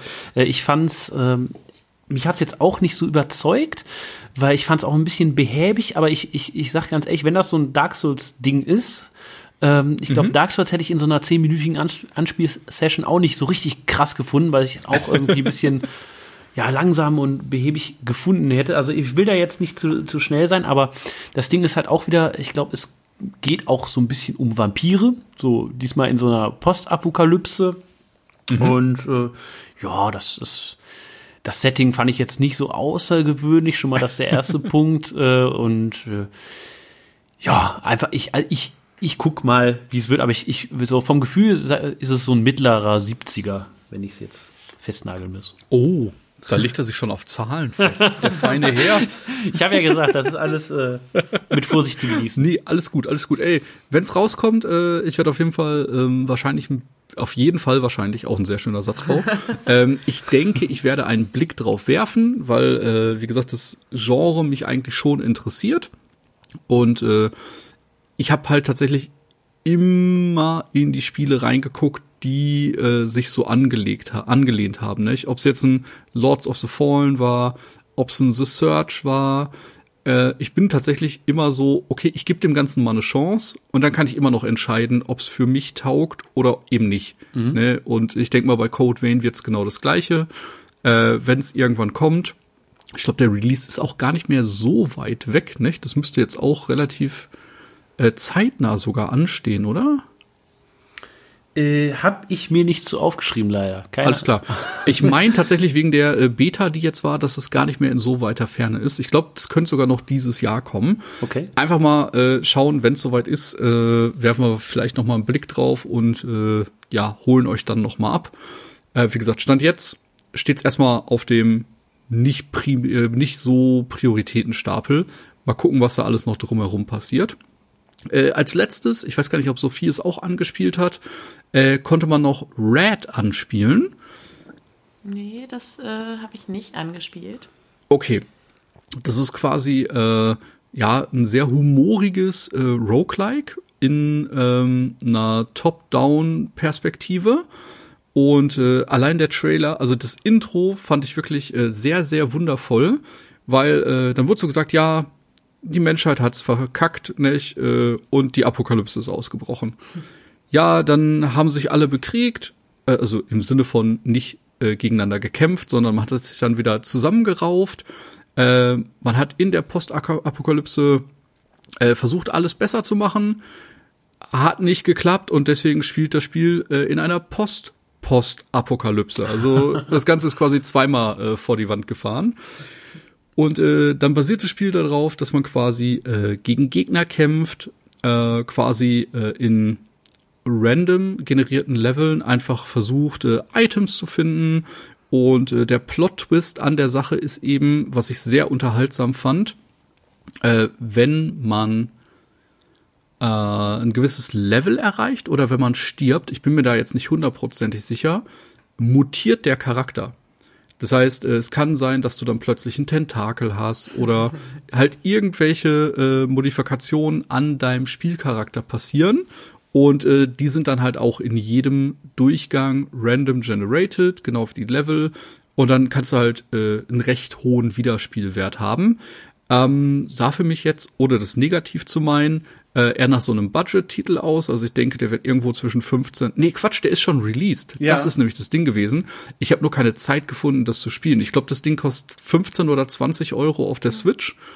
Und äh, das gleiche auch für die PlayStation 4 und und und. Ähm, wer auf Roguelikes steht und ein bisschen abgedrehten äh, Humor, äh, kann da vielleicht mal einen Blick reinwerfen. Ähm, ich bin tatsächlich noch nicht dazu gekommen, einfach aus Zeitgründen. Das Anspielen hat aber auf jeden Fall Laune gemacht. Also ich fand's ganz witzig. Ja, ich finde ich finde es auch immer, also ich habe auch sehr sympathisch gefunden vom Look her und auch die Mutation sahen sehr lustig aus, alles, also auch so eine so eine Postapokalypse, die mir wiederum gefällt oder es ist ja nun mal eine Post-Postapokalypse mhm. und dass es auf der Switch erscheint, finde ich auch echt eine nette Sache und erhöht glaube ich auch noch mal die Chance, dass ich es noch mal irgendwann ausprobieren Ey, will für so einen schmalen Taler. Ich sag's ungern, aber äh, die Switch ist bei mir einfach so ein SD-Kartengrab. Wenn es irgendwann im Sale ist, ja komm, komm gerne mit auf die SD-Karte. Ob ich die spiele? Ja. Hm, die Chancen sind ähnlich hoch wie in der Steam-Bib, nicht? Aber du bist erstmal da. Ich habe jemanden unterstützt, der dich entwickelt hat. Ob wir Zeit miteinander finden, sehen wir noch. genau. Ja, und was ja auch noch ähm, angeteased wurde, was man aber leider nicht mhm. anspielen konnte, war Little Nightmares 2. Ja. Sah gut aus. Das fand ich nämlich auch. Ich fand also der Trailer auf jeden Fall äh, sehr überzeugend, äh, hat mir direkt Laune gemacht, mit dem ersten Teil anzufangen, den ich leider auch noch nicht gespielt habe. Ey, Aber, auch Schande über mein Haupt. Ich habe sogar ja. die Collectors Edition hier, weil ich die irgendwo mal bei Amazon bestellt habe und ich habe das Spiel trotzdem noch nicht gespielt. Ja, also ich finde auch, es sah unfassbar gut aus. Es hat Laune gemacht, überhaupt sich in diese Geschichte einzuarbeiten, mit dem ersten Teil anzufangen und direkt in den zweiten überzugehen.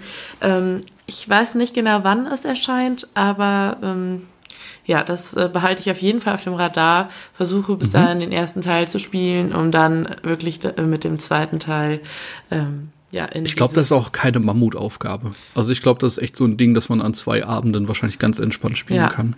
Und ähm, ja, das ähm, hat mich auf jeden Fall sehr neugierig gemacht. Sehr schön. Äh, dann machen wir einen kleinen Sprung zu einem Spiel, das man wahrscheinlich nicht an zwei Abenden beenden kann. Äh, wir hatten die Gelegenheit, äh, Borderlands 3 anzuzocken. Oh ja.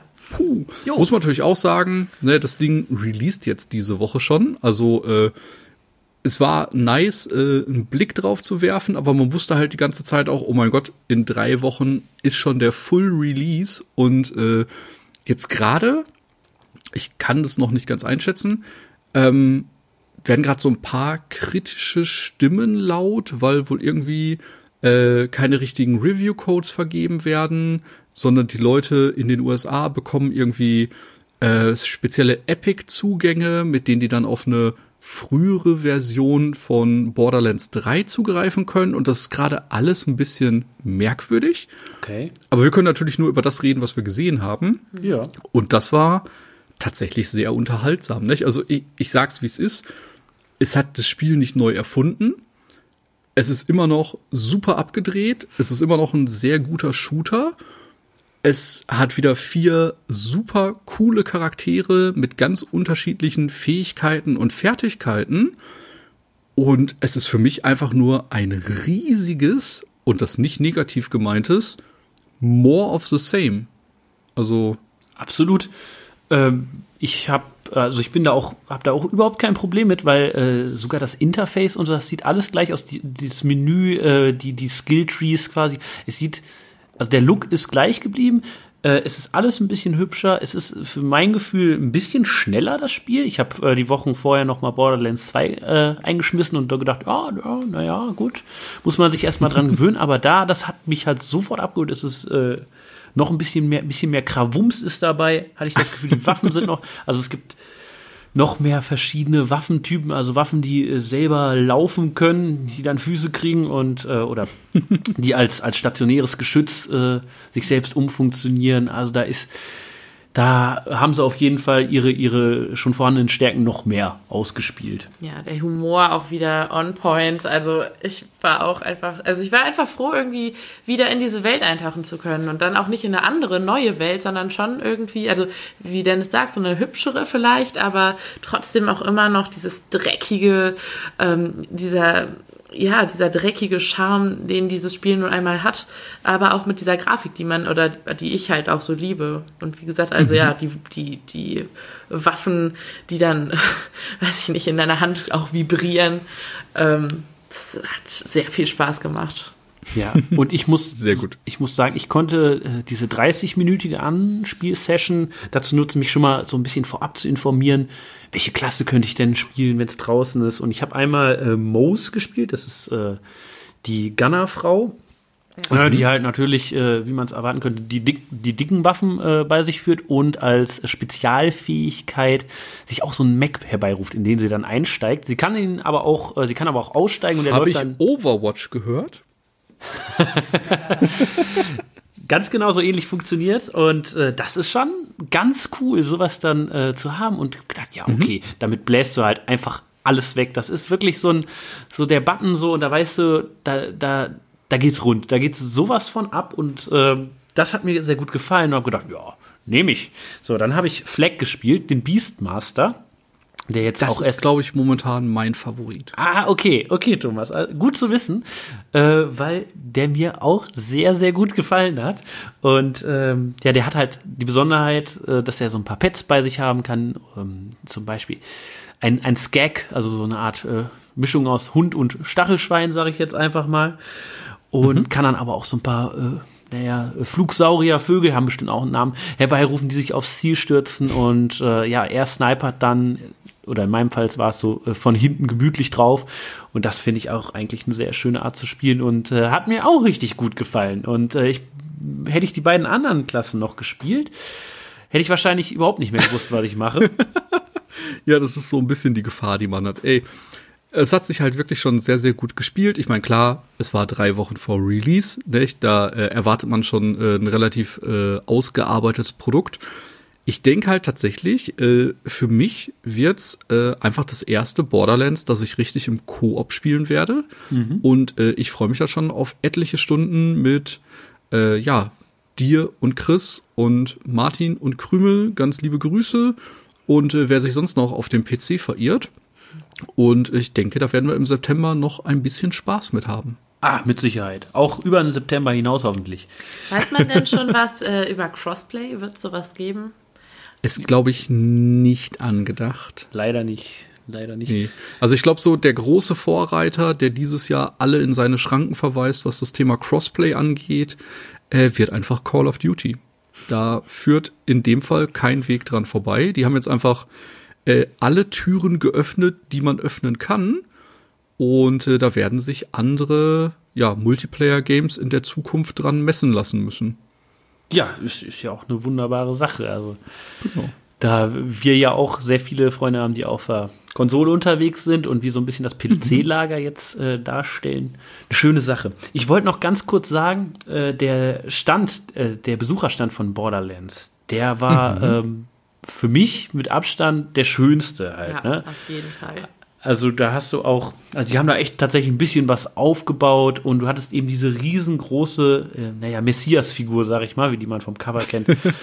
da ähm, auch rumstehen, wo man sich, äh, was ein beliebtes Fotomotiv war tatsächlich. Und der Stand an sich, da war auch gut was los. Die Leute haben immer wieder mal irgendwas äh, ins Publikum geschmissen, also die Standbetreiber. Und am letzten Tag, am Besuchersamstag, hieß es dann ab 17 Uhr oder so, stand da wirklich ein Typ mit Megafon, hat gesagt so, hey Leute, kommt her, spielt Borderlands zehn Minuten anstehen oder so. Und äh, ja, und es hat auch tatsächlich geklappt und da konnte jeder nochmal Borderlands spielen. Ja, sie Sehr hatten schön. auch ein, ein riesiges Fresko quasi, so wie aus der Renaissance, wie man es sonst eigentlich kennt. Ähm, aber mit den Borderlands-Charakteren, äh, was halt auch einfach wirklich, also das Artwork unfassbar, unfassbar gut. Also ich fand auch, das war eigentlich der schönste Stand. Neben dem cool. Dragon Ball Z-Stand. Äh, da musste ich jetzt ja. tatsächlich auch gerade dran denken, so ein äh, riesiger Drache und die ja. Figuren waren halt auch alle sehr, sehr hochwertig. Ja. Also da äh, war tatsächlich auch eine Bu-Figur und das war alles sehr, sehr cool gemacht. Ja, das stimmt.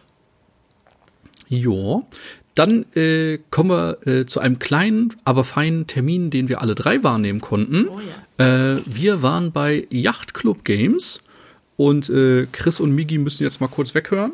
äh, wir konnten äh, Shovel Knight und Cyber Shadow anspielen. Und ich sag mal so, bei äh, Shovel Knight haben wir uns nicht so mit rumbekleckert. wir konnten zwei Level anspielen, wo sie schon gesagt haben, das ist eher so ein einfacher Level, das ist eher so ein fortgeschrittener Level. Ja. Naja. Ja, gut. äh, brauchen wir nicht zu lange äh, drüber reden. Ich fand's trotzdem cool. Also war für mich der erste Shovel Knight Teil, den ich jemals ausprobieren durfte. Und ah, okay. äh, man schraubt sich halt irgendwie so durch die Level, ne? Und es ist, also es, was mir aufgefallen ist, hätte ich, äh, sag ich mal, die Plattform erreicht, dann wäre es ein ganz schön guter Flow gewesen, wie man da durch die Level kommt. Und das ist für so einen Plattformer mhm. eigentlich ziemlich geil und äh, ja, wird gedacht, da, ich kann verstehen, warum Migi und Chris das äh, zum Beispiel so abfeiern. Und was ich ja, ja als äh, stille oder nicht ganz so stille Zuschauerin ähm, sagen kann, ist, dass ich schon finde, dass man auch bei euch so einen Lerneffekt gesehen hat. Also ihr seid ja dann wirklich immer weitergekommen. ja, also nein, aber und ich fand es auch ist noch nicht alles verloren. Ich, nein, Sehr aber gut. ich saß doch daneben und ich fand es super spannend und war die ganze Zeit so, oh nein, oh Gott, ja. Also ne, man war irgendwie so mit aufgeregt. Ich fand ähm, es sah auf jeden Fall auch echt das sah gut aus. Es hat halt diesen schönen Effekt, ne? Ähm, ach, guck mal, da ist das Hindernis, wie mache ich das denn? Und dann beim äh, dritten, vierten Versuch oder so springst du da schon drüber hinweg und weißt schon, wie ja. es geht und so. Und das ist halt. Ja. Fand ich also es ist tatsächlich ein Level lernen in Anführungsstrichen, nicht? Also ja. man äh, ja. merkt sich genau, wo muss ich wann springen, um welchen Punkt zu erreichen. Und äh, das war dann vielleicht auch der äh, 10 Minuten Anspielzeit geschuldet, dass wir da äh, nur kleinen Progress gemacht haben. Ich glaube, wir haben beide, also ich habe ein bisschen reingeguckt in die Vorgänger, aber die auch nie sehr ausführlich gespielt. Und äh, du hattest halt noch gar nicht gespielt. Und da muss man sich, glaube ich, schon sehr an die äh, ja, Timings gewöhnen bei dem Spiel. Äh, wo ich mich ein bisschen besser angestellt habe, so als kleines Gimmick, äh, das neue Shovel Knight wird ein integriertes Kartenspiel haben, Jo. das eine recht clevere Mechanik hatte. Und äh, da sind wir dann relativ gut durch die äh, kleinen Rätselpassagen gekommen. Äh, das fand ich ganz witzig. Äh, mal gucken, äh, wie viel das tatsächlich dann innerhalb des Spiels ausmachen wird. Ich denke mal, das ist nur so ein kleines Goodie. Ja, da war ich auch, da war ich anfangs erst super verwirrt. Du, Thomas, hattest das alles schon durchblickt. Ich glaube, Dennis hatte bis zum Ende keinen Plan. Aber, aber ähm, das sah, also ich fand auch, also wenn man das einmal raus hatte, das sah echt cool aus. Das, ähm, ja, muss ich auch sagen, das war ein echt super nettes Gimmick. Bin ich Genau. auch gespannt, inwiefern das noch eine Rolle spielt, ob das ähm, eben dann ja wahrscheinlich eher nebensächlich ist, aber ja, das hat mir auch gut gefallen. Also der Teil heißt ja nun mal Shovel Knight King of Cards und ich dachte dann erst, aha, ist das jetzt, ist da jetzt noch so eine Advent oder so mit drin, dass man noch Karten soll?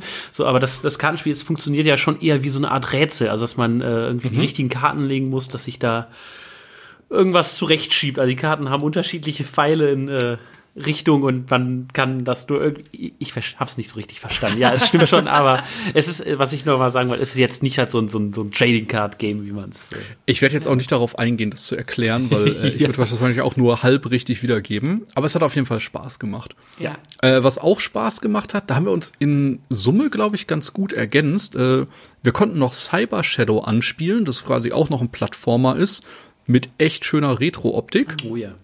Und äh, wir haben so festgestellt, wir haben äh, unterschiedliche Skills. Ich bin, glaube ich, im ersten Versuch direkt ohne zu sterben bis zum Bossgegner gekommen. Da dann aber irgendwie viermal in Folge verreckt und dann hast du das Joypad genommen und hast den Bossgegner direkt im ersten Fight äh, erlegt. Hast dafür danach ein bisschen im nächsten Level gestruggelt. Also das war so ein Hin und Her. Ich glaube, zusammen könnten wir das Spiel beenden. Ja, Mal gucken. Äh, ja, kann man einfach nur sagen, äh, gerade jetzt äh, zu Zeiten, wo ähm, auch durch Spiele wie The Messenger einfach richtig, richtig starke Plattformer released worden sind, äh, glaube ich, dass Cyber Shadow äh, ja einfach vielen Leuten, die äh, Bock an dieser Art von Spiel haben, äh, mega Spaß machen wird. auf jeden Es ist Fall. halt wirklich so ein altmodisches, äh, ja, Sammel-Boost-Pakete und äh, lernen die Gegnermechaniken, lernen die Bewegungen der Gegner und äh, hab einfach ein präzises äh, Timing, wenn es um Sprünge geht und dann hast du da den Spaß deines Lebens. Ja, für mich war das halt auch, vielleicht auch, weil ich eben zugeguckt habe, wirklich wie so ein Zeitsprung äh, wieder in meine Kindheit, wo ich damals immer meiner Schwester zugeguckt habe. Aber ähm, ja, das, ähm, ja, ich fand die beiden Spiele auch super ansprechend. Ähm, bei Cyber Shadow fand ich auch den Soundtrack richtig Ja, gut. ja. Das ähm, ja, hat mir hat mir einfach gut gefallen. Es war ein gutes Spiel. Die haben einfach ein Händchen für dieses ganze Retro-Flair. Das muss man den Jungs einfach lassen. Das äh, ist wirklich äh, ganz, ganz großes Tennis. Ja, ich lieb, äh, ich lieb auch diese treibende Retro-Musik. Ich dachte tatsächlich beim ersten Level, dass du noch gespielt hast, Thomas, so, ach, oh, das ist aber ein bisschen leicht. Aber ich meine, ich, mir fehlte die Information, dass das auch tatsächlich eins der, hätte man sich denken können, eins der früheren Level ist oder sogar das erste, ich weiß es nicht. Und dann kam ja das Level, was ich dann äh, zuerst spielen durfte und habe gedacht, ach du lieber Himmel, ne? Und du kriegst halt auch immer mehr Fertigkeiten, die du in dein Schwert einbaust. Und ich glaube, dann wird das Ding eine ordentlich ähm, eine komplexe Sache oder schwierig zumindest. Und äh, ja, ich, ich glaub, also eigentlich eine sichere Nummer, würde ich fast sagen. Äh, Storymäßig übrigens auch wieder äh, eine Apokalypse. Es geht eine riesen Atombombe hoch und die Herrschaft der Maschinen. Aber bei so einem Spiel ist das auch völlig egal. Das ist einfach so, das reicht in zwei Sätzen. Die Welt ist am Arsch. Wir, wir sind ein Ninja. Wir Ich würde sagen, das ist einfach so Perfekt. Story, 80er Jahre Actionfilm, Ja, ab dafür. Sehr gut, sehr gut. Ja, war auf jeden Fall ein sehr schöner Termin. Ähm, was ich dann noch äh, für einen Slot hatte, ich war bei äh, NES America. Die kennen die meisten wahrscheinlich aufgrund der äh, Disgaea-Reihe. Und äh, ich verstehe die zeitliche Abfolge nicht. Nachdem äh, quasi ersten Disgaea 5 Remastered kam, kam dann Disgaea 1 Remastered und äh, jetzt kommt ein Disgaea 4 Remastered. Und dann haben wir auch mal so kurz gefragt, nicht, warum? Und äh, die haben tatsächlich einfach gesagt, es ist tatsächlich äh, nur der Grund, die haben eine Umfrage gemacht. Welches Spiel hatte die beste Story? Welches Spiel hatte das beste Kampfsystem?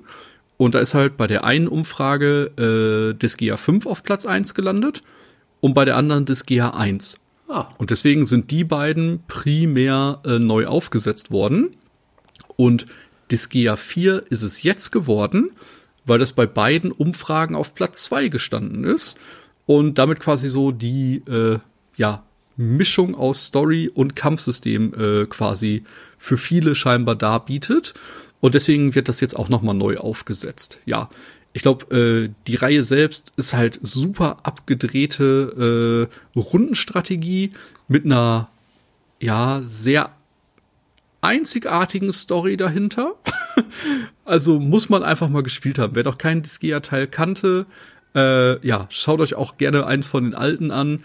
Äh, ich glaube, das Ding ist äh, für sich selbst ein ganz besonderes Kunstwerk, mit dem man viel Spaß haben kann.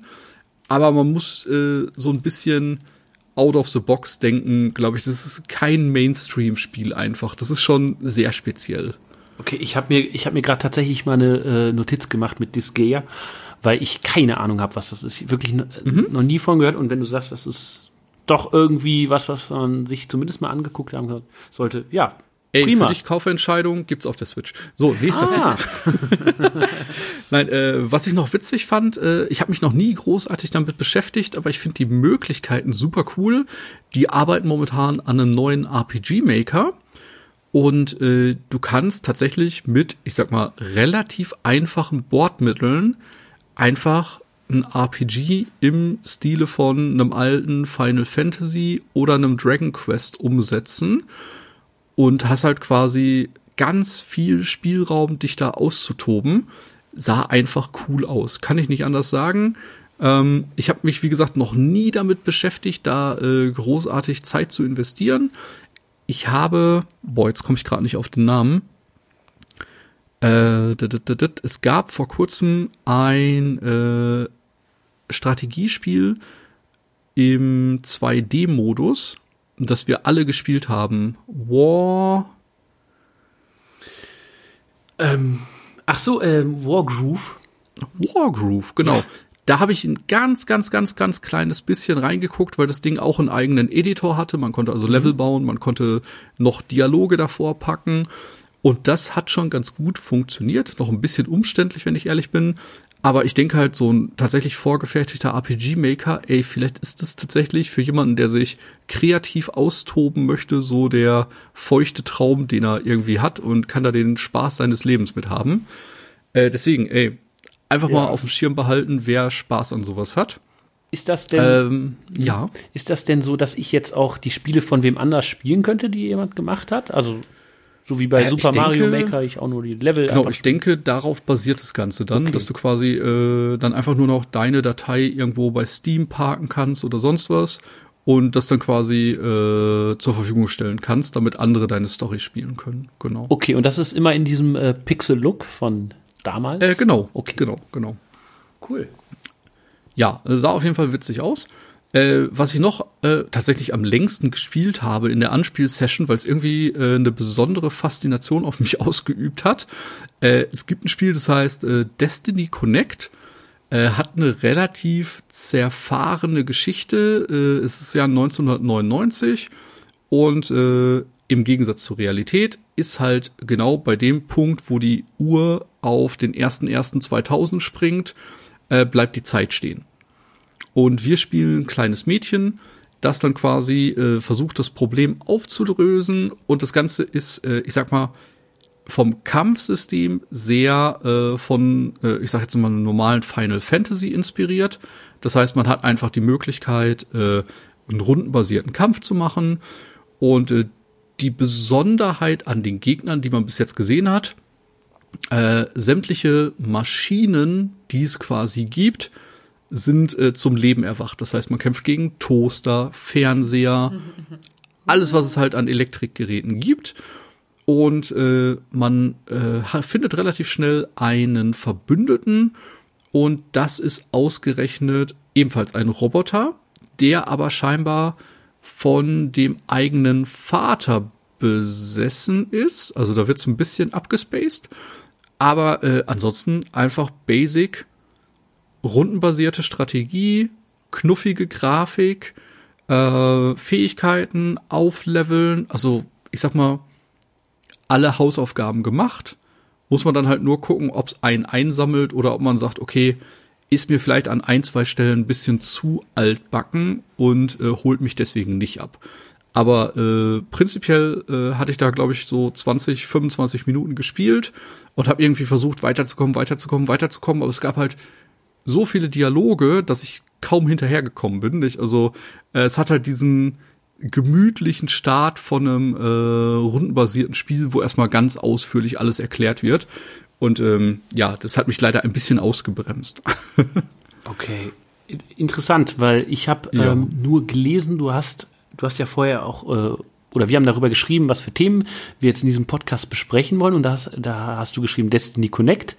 Und ich habe so kurz gedacht, weil ich kannte es jetzt auch überhaupt nicht okay, mhm. Destiny ist ja jetzt auch gerade so auf diesem äh, Crossplay-Move. Also das, hab gedacht, Destiny Connect, ist das jetzt vielleicht so Destiny auf dem Handy oder so? Nie ist tatsächlich so äh, überhaupt nichts damit. Es ist einfach äh, ein rundenbasiertes, äh, ja, okay. Kann, ja, rundenbasiertes Spiel, genau. Schön, schön. Äh, ja, könnte ganz cool werden. Ich bin mal gespannt, was sie da noch alles rausholen. Mhm. Ähm, dann zu einem Termin, äh, den wir wieder zusammen wahrnehmen konnten. Äh, wir hatten die Möglichkeit, äh, bei Devolver Digital einen Termin wahrzunehmen. Ja, ähm, genau, also genau. Ich, ich, ich, genau, da gab es dann drei Spiele, die man anspielen konnte. Aber ähm, ja. Man muss auch noch mal ganz kurz eine Lanze brechen für den Devolver-Stand an sich. Also der sah ein bisschen aus, sag ich mal, wie so ein Ikea-Kinderland. Und äh, da gab es aber Pfefferminzschnaps und Lollipops. Das fand ich äh, schon mal sehr gut. Sehr gut. Und äh, bei, für mich ging es dann direkt äh, zum ersten Spiel, das hieß äh, Heave O oder so. Also ich bin ja. nicht sicher, wie es äh, wie es ausgesprochen wird, weil äh, der Entwickler war ein Franzose und er hat Eve O gesagt und deswegen bin ich nicht ganz sicher. Aber äh, ich sag mal so, das Spiel ist übrigens schon draußen, kostet 10 Euro, mhm. auch eine schöne Sache und ist ein fantastisches äh, Partyspiel für vier Leute. Man selber ist so eine Art äh, Kopf mit Armen mhm. und äh, man hat man mit dem linken und rechten Trigger am Controller kontrolliert man äh, die linke und rechte Faust und kann dementsprechend zupacken oder loslassen. Und es ist dann das Ziel dieses Spiels, dass du zusammen mit den deinen anderen, mit deinen Kumpels quasi, dass du so eine Art Kette bildest, also ihr packt euch an, an, alle an den Händen und dann schwingt ihr so durch die Level, bis ihr euch irgendwie ins Ziel manövrieren könnt. Und das sieht halt wirklich im positivsten Sinne gemeint äh, scheiße aus, so unfassbar lustig, dass man eigentlich die ganze Zeit nur am Lachen ist äh, und, ist, und dann einfach aber so, so, so äh, sich das in Ekstase auflöst, wenn man dann tatsächlich durch irgendeinen Mist im Ziel landet. Äh, und Sehr ja, schön. Ich, ich sag mal, ich habe es mit drei Jungs gespielt, die kannte ich vorher nicht. Und wir waren danach so irgendwie fraternisiert, dass wir einfach noch am liebsten ein Bierchen zusammen getrunken hätten. Sehr schön. Spiele ja. verbinden. Sieht tatsächlich Definitiv. aus wie äh, irgendwie so ein Kleinstein-Treffen auf LSD oder so. Also, ich habe mir danach, nachdem Dennis davon erzählt hat, nämlich den Gameplay-Trailer ähm, nochmal angeschaut und dachte auch so, wow, was ist das? Aber es sieht auf jeden Fall wirklich nach einer Menge Spaß aus. Ey, ähnlich abgedreht, äh, Fall Guys. Das ist quasi ähm, Takeshis Castle mit kleinen, äh, ja, Gummimännchen Mhm. Und man hat dann quasi so eine Aneinanderreihung von äh, Minispielen, wo dann immer ein paar Leute ausscheiden. Also wenn das Spiel irgendwann launcht, sollen quasi 100 Online-Spieler äh, gegeneinander antreten. Und nach jedem Minispiel fliegen quasi x Personen raus, bis am Ende eben einer die Krone bekommen hat und dann quasi äh, das Spiel gewonnen hat. Also ein ganz abgedrehtes äh, Battle Royale, sage ich jetzt einfach mal. Und äh, die Spiele, die man da spielen konnte, äh, das fing an bei ähm, durch äh, Türen springen, wo man halt am Anfang sieben Türen zur Auswahl hatte, von denen halt ein paar zu waren und ein paar beim Gegenspringen sich geöffnet haben. Und das sah halt schon super witzig aus, nicht? Wenn die Leute halt ähm, voller Elan irgendwo vor eine Wand springen und die Tür halt nicht nachgibt und dann erstmal zurückbouncen und sich erstmal wieder neu orientieren müssen oder wie sehr man sich über so eine Kleinigkeit schon gefreut hat, wie wenn man im Vorsprung war und dann sich für die richtige Tür entschieden hat und die tatsächlich kaputt gegangen ist, wenn man durchspringt. Also das war halt einfach so simpel, aber hat so einen Spaß gemacht. Ähm, ein weiteres Spiel, da ist man durch so ein Areal gelaufen und äh, man musste quasi äh, so einen angepinnten Schwanz äh, sich besorgen. Und es gab aber halt nur, in Anführungsstrichen, ich sag jetzt mal 25, es waren aber 50 Leute auf der Map, nicht? Und dann ist man die ganze Zeit über die Map gelaufen, hat versucht, jemanden einzuholen, der eben so einen Pin hat und äh, hat dann versucht, den abzuluxen, hat sich dann irgendwo auf Erhöhungen versteckt, bis dann plötzlich von zwei Seiten Leute auf einen zugelaufen sind und man war die ganze Zeit so, okay, in welche Richtung kann ich jetzt flüchten, nicht? Und äh, es gibt dann so kleine Jump-Passagen, mit denen man dann vielleicht jemanden hinter sich lassen kann, der danach dann von einem äh, Pendelhindernis weggehauen wird. Und am Ende ähm, gab es noch so einen äh, Run, wo man quasi äh, so eine Schräge hochgelaufen ist und die ganze Zeit sind einem Kugeln entgegengekommen und es haben sich Hindernisse auf der Plattform gedreht und man kann sich das nicht vorstellen. Also ich kann auch nicht äh, wirklich interpretieren, wie groß die Langzeitmotivation ist. Aber das Ding 15 Minuten zu spielen hat mir einen Heidenspaß bereitet. Definitiv. Und ähm, ja, ich denk mal, das ist so ein Ding für zwischendurch und auch so ein bisschen, also Battle Royale verbinde ich persönlich jetzt immer mit äh, ja, wahnsinnig angespannt sein und sehr konzentriert. Und ich glaube, irgendwie dieses Spiel ist so, weiß ich nicht, ist so, so luftig locker und auch irgendwie lustig und äh, auch dumm, so dass man, dass man sagt, ach komm, das, das gebe ich mir jetzt. Und ich finde es ganz interessant mal, es ist ja schon irgendwie, ja, so eine Art Party Battle Royale und das mhm. halt online spielen gegen viele, viele andere Spieler. Ich glaube, das kann man mal machen. Ich denke auch. Also äh, kommt natürlich darauf an, äh, wie schnell sich das Ganze dann abgenutzt hat, aber es sah auf jeden Fall witzig aus. Ähm, mein persönliches Highlight dieses Jahr war dann aber trotzdem noch ein anderes Spiel. Man hatte nämlich noch die Möglichkeit, Carry On anzuspielen. Ja. Magst du da mal ein paar Worte zu verlieren? Äh, sehr gerne. Und äh, zwar äh, gehört das zu dem wunderschönen äh, Genre der Reverse Horror Games. Das heißt, mhm. Äh, man selber ist quasi der Schrecken. In dem Fall so eine Art Blob, der größer wird mit Tentakeln, also irgendwie so eine, so eine formlose Masse, die dadurch größer wird, indem sie sich ähm, ja, äh, organisches Material, sprich Menschen, einverleibt. Und ähm, dadurch kann man dann, schaltet man dann, man wächst, man kann, lernt auch dadurch neue Fähigkeiten. Und äh, ja, es, es, sieht so ein bisschen aus grafisch wie Dead Cells. Mhm. Und äh, ich weiß, ich hatte einfach eine Menge Spaß daran, daran tatsächlich die Menschen zu packen, rumzuschleudern, äh, wie sie schreien und äh, dann irgendwann ja zu, zu mir werden. Also das hat schon irgendwie, fand ich ganz charmant und ja, ich hatte den, das war eben eine Situation, wo ich den Entwickler auch neben mir sitzen hatte, weil es war niemand anderes mhm. gerade an den Spielstationen und ich hatte den Kopfhörer auf und höre halt dieses Geschrei von den, von den Menschen und sitze da mit so einem Grinsen und er, er sagt irgendwas zu mir und er hat irgendwas dazu gesagt, so zu, über mein T-Shirt oder so, was ich anhatte und ich so, was? So äh, guten Ruhrpott-Slang und er hat es dann nochmal wiederholt und ich habe ihn einfach nicht verstanden und er dann so, ah, never mind und da wusste ich schon, ah, nee, jetzt, jetzt musst du dir noch ein paar gute Fragen überlegen, damit der arme Mann oh. sich nicht irgendwie hier fehl am Platze führt, äh, fühlt und oh äh, aber äh, dafür macht er gute Spiele oder ist zumindest Teil eines Teams, ja. das gute Spiele macht. Also das scheint tatsächlich ein sehr cooles Metroidvania zu werden. Ja. Also es hat halt auch eben diesen Punkt, dass äh, das Alien, das man spielt, sich quasi äh, immer weiterentwickelt und dann neue Passagen äh, sich eröffnen, die man vorher nicht begehen konnte. Ähm, das Spiel nimmt auch, ich fand relativ schnell in der Anspielsession, hat es an Schwierigkeit dazu gewonnen. Also plötzlich äh, gab es eben auch äh, gepanzerte menschliche Gegner, die man dann nicht einfach mehr äh, konsumieren konnte. Mhm. Ähm, aus den unbewaffneten Wissenschaftlern vom Anfang sind dann auch äh, schnell Gegner dazugekommen, die, die eine Pistole haben oder sogar ein Maschinengewehr. Und äh, da ist dann auch das ein oder andere Mal äh, das Ganze resettet worden, weil ich über einen Haufen geschossen worden bin.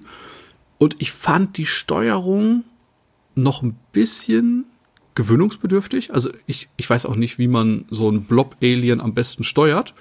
Aber äh, mitunter fand ich es ein bisschen äh, frickelig. Da hatte ich mal so das Gefühl, der macht gerade nicht das, was ich möchte. Ja, okay. Ähm, bei mir ging's, glaube ich. Ich habe mich aber auch tatsächlich, also ich, was sie gut hinbekommen haben, ist diese, diese Freude daran, größer zu werden. Äh, Und dass du irgendwann so ein Vieh bist, was so die Tentakel in alle Richtungen ausstreckt und du eigentlich so alles in deiner Umgebung mitnimmst und äh, ja, eigentlich so, weiß ich nicht, wie so ein, wie so ein Spinnennetz äh, da irgendwie ähm, ja, alles mit, alles mitreißt und alles in dir kleben bleibt. Sehr gut.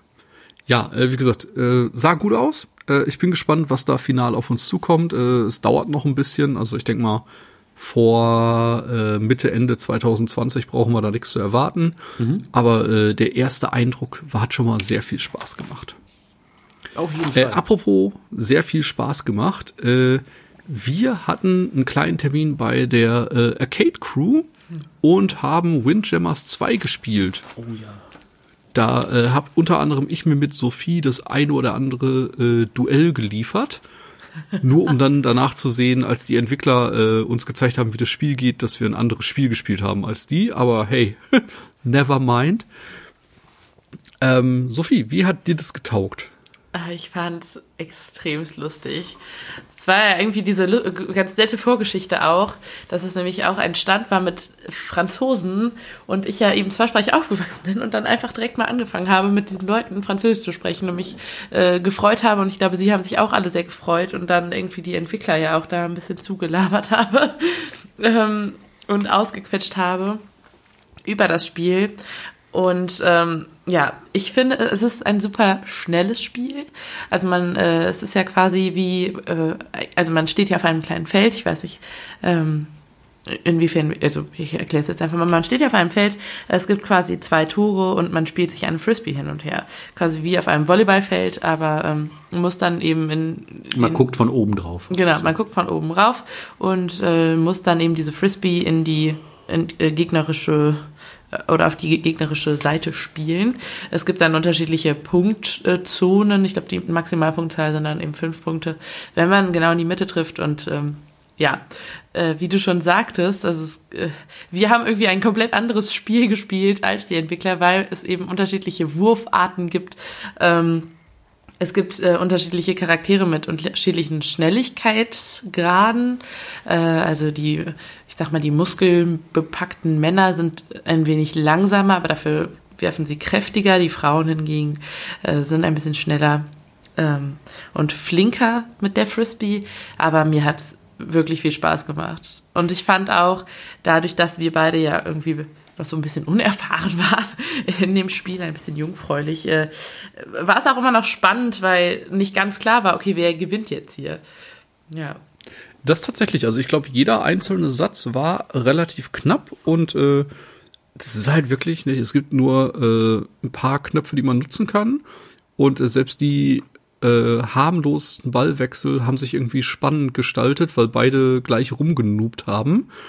Ja, und am Ende haben die Entwickler halt nochmal gezeigt, äh, wo der Frosch die Locken hat, wie es so schön heißt, und haben da wirklich minutenlange Ballwechsel in Anführungsstrichen äh, gezeigt, wo aber die ganze Zeit äh, für mich so klar war, den hätte ich nicht bekommen, den hätte ich nicht bekommen, den hätte ich nicht. Also die haben wirklich auf einem ganz hohen Level äh, miteinander gespielt und das war schön, das auch nochmal zu sehen, wie viel äh, zusätzlich in dem Spiel drinsteckt, das man noch gar nicht vorher wahrgenommen hatte.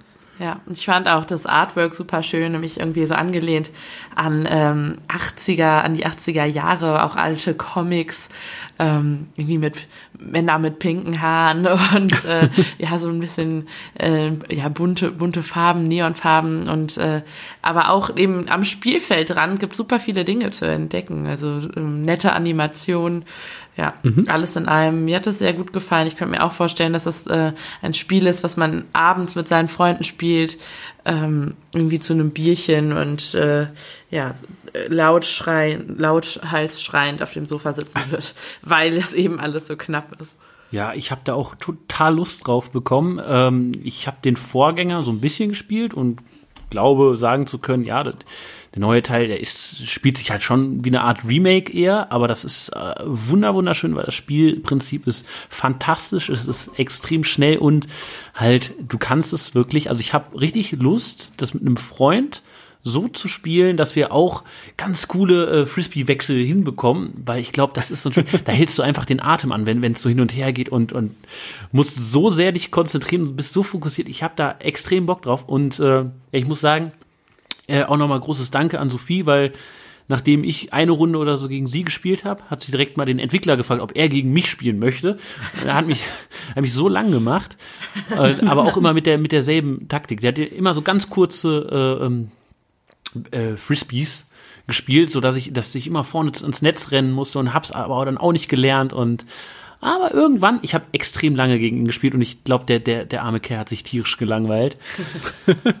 und dann habe ich auch mal ein paar Punkte gemacht und er auch schon so, so naja, fast schon gönnerhaft so zu mir, hey, oh, gut, damit habe ich ja überhaupt nicht gerechnet oder so. und äh, ja, wie du dann sagtest, Thomas, dann habe ich die beiden auch nochmal richtig äh, spielen sehen und gesagt, ach, der hat mich einfach, der wollte mir einfach nur ein gutes Gefühl geben, ist ja sehr nett, aber ich glaube, da kann ich noch einiges lernen und das will ich auch. Ich habe richtig Bock auf dieses Spiel und ich habe gehört, ähm, dass das letztes Jahr wohl auch schon da war auf der Gamescom. Mhm. Und ich sag mal so, ich, jetzt ist es wieder da gewesen, jetzt muss, jetzt kann, darf es aber auch ruhig mal rauskommen. Also ich, ähm, ja. Genau. Ich freue mich drauf. Auf jeden Fall. Ähm, apropos äh, gute Zeit gehabt. Äh, ich würde sagen, wir machen einen kleinen Exkurs, wo Dennis nochmal äh, berichten darf. Du hast die Möglichkeit gehabt, äh, Doom Eternal anzuspielen. Mhm. Oh ja. Ja, genau. Ähm, das, das durfte ich wohl und dafür bin ich auch sehr dankbar. Ähm, weil ich glaube, ich bin seitdem fünf Kilo leichter geworden. Ich habe so viel ausgeschwitzt in der kurzen Zeit, die wir spielen durften. Und äh, wenn ich dran denke, kriege ich schon wieder erhöhten Puls. Ich habe äh, den Vorgänger gespielt und äh, habe halt auch gedacht, so ja, ey, was will ich denn? Ich will einfach, dass es so weitergeht. Vielleicht noch noch noch ein bisschen fetziger alles, aber wie will man das noch steigern? Ja, äh, Doom Eternal hat mir gezeigt, wie sie es steigern und äh, ja, es ist halt einfach auch eine ganz normale Mission, sag ich mal, äh, wo man einfach in einem Areal ist und dann kommen halt ziemlich viele Dämonen. Aber es ist, du kannst dich viel mehr bewegen. Also du kannst dich jetzt mittlerweile an so Stangen äh, schwingen, du kannst äh, richtige Walljumps machen. Also das Movement haben sie noch mal ein bisschen verbessert. Die Musik ist, also ich sag mal, es ist, es ist wirklich. Pff, ähm, ich, ich, brachialste Metal-Musik, die man sich vorstellen kann. Und da haben sie einfach noch mal mehr draufgelegt. Ähm, wirklich Musik, Musik zum Staubsaugen, könnte man sagen. Und wir haben, ähm, also ich, ich, ich, ich habe wirklich geschwitzt. Ich finde überhaupt keine Worte. Ich werde ganz nervös. Ich, die haben einfach so viel nochmal gemacht. Ich glaube, da muss man, müssen Leute mit Herzrhythmusstörung tunlichst aufpassen. Es ist, es wird, es wird sehr fett.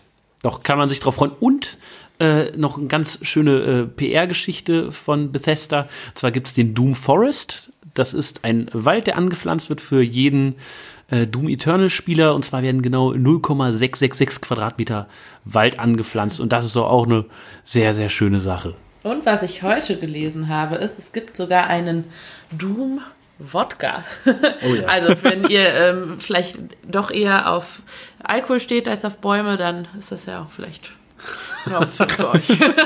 Aber sehr gut. Hast du schon die besondere Zutat dieses Wodkas genannt? Es sind Knochen. Knochen. Aber ich habe, äh, ja, so ganz ist auch noch nicht durchgeblickt, wie man Knochen trinken sollte oder Knochenmehl oder ob das so lecker ist. Naja, jetzt sei mal dahingestellt. Tja. Ich bin gespannt. Also ich habe mir den Artikel noch nicht ganz durchgelesen. Ich habe das erstmal nur zur Kenntnis genommen. Sehr gut. Ähm, dann äh, würde ich sagen, äh, ein kleiner Exkurs. Äh, ihr hattet die Gelegenheit bei Wired Productions äh, ein paar Spiele anzuspielen.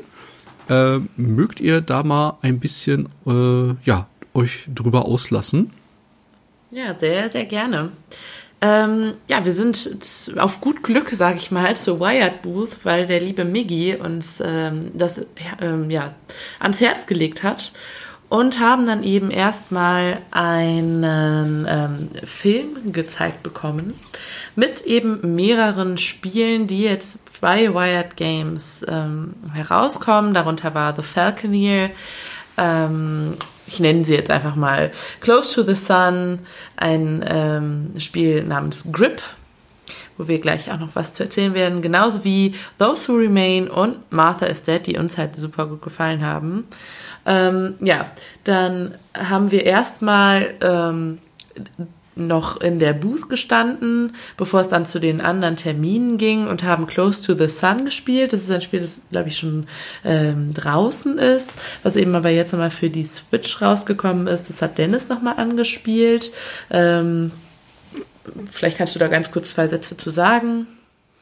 Ähm, ja, ist so eine Art Horror-Game, glaube ich. Äh, wobei der Horror jetzt in den äh, paar Minuten nicht durchkam, die ich angespielt habe. Äh, man ist, äh, es hat diesen Art Deco-Style und man ist auch auf einem Schiff und äh, muss dort Rätsel lösen, äh, aber ist, glaube ich, hat eher ein gemächlicheres Tempo drauf und es irgendwie rankt sich diese Geschichte um nicht Thomas Edison, sondern dem anderen.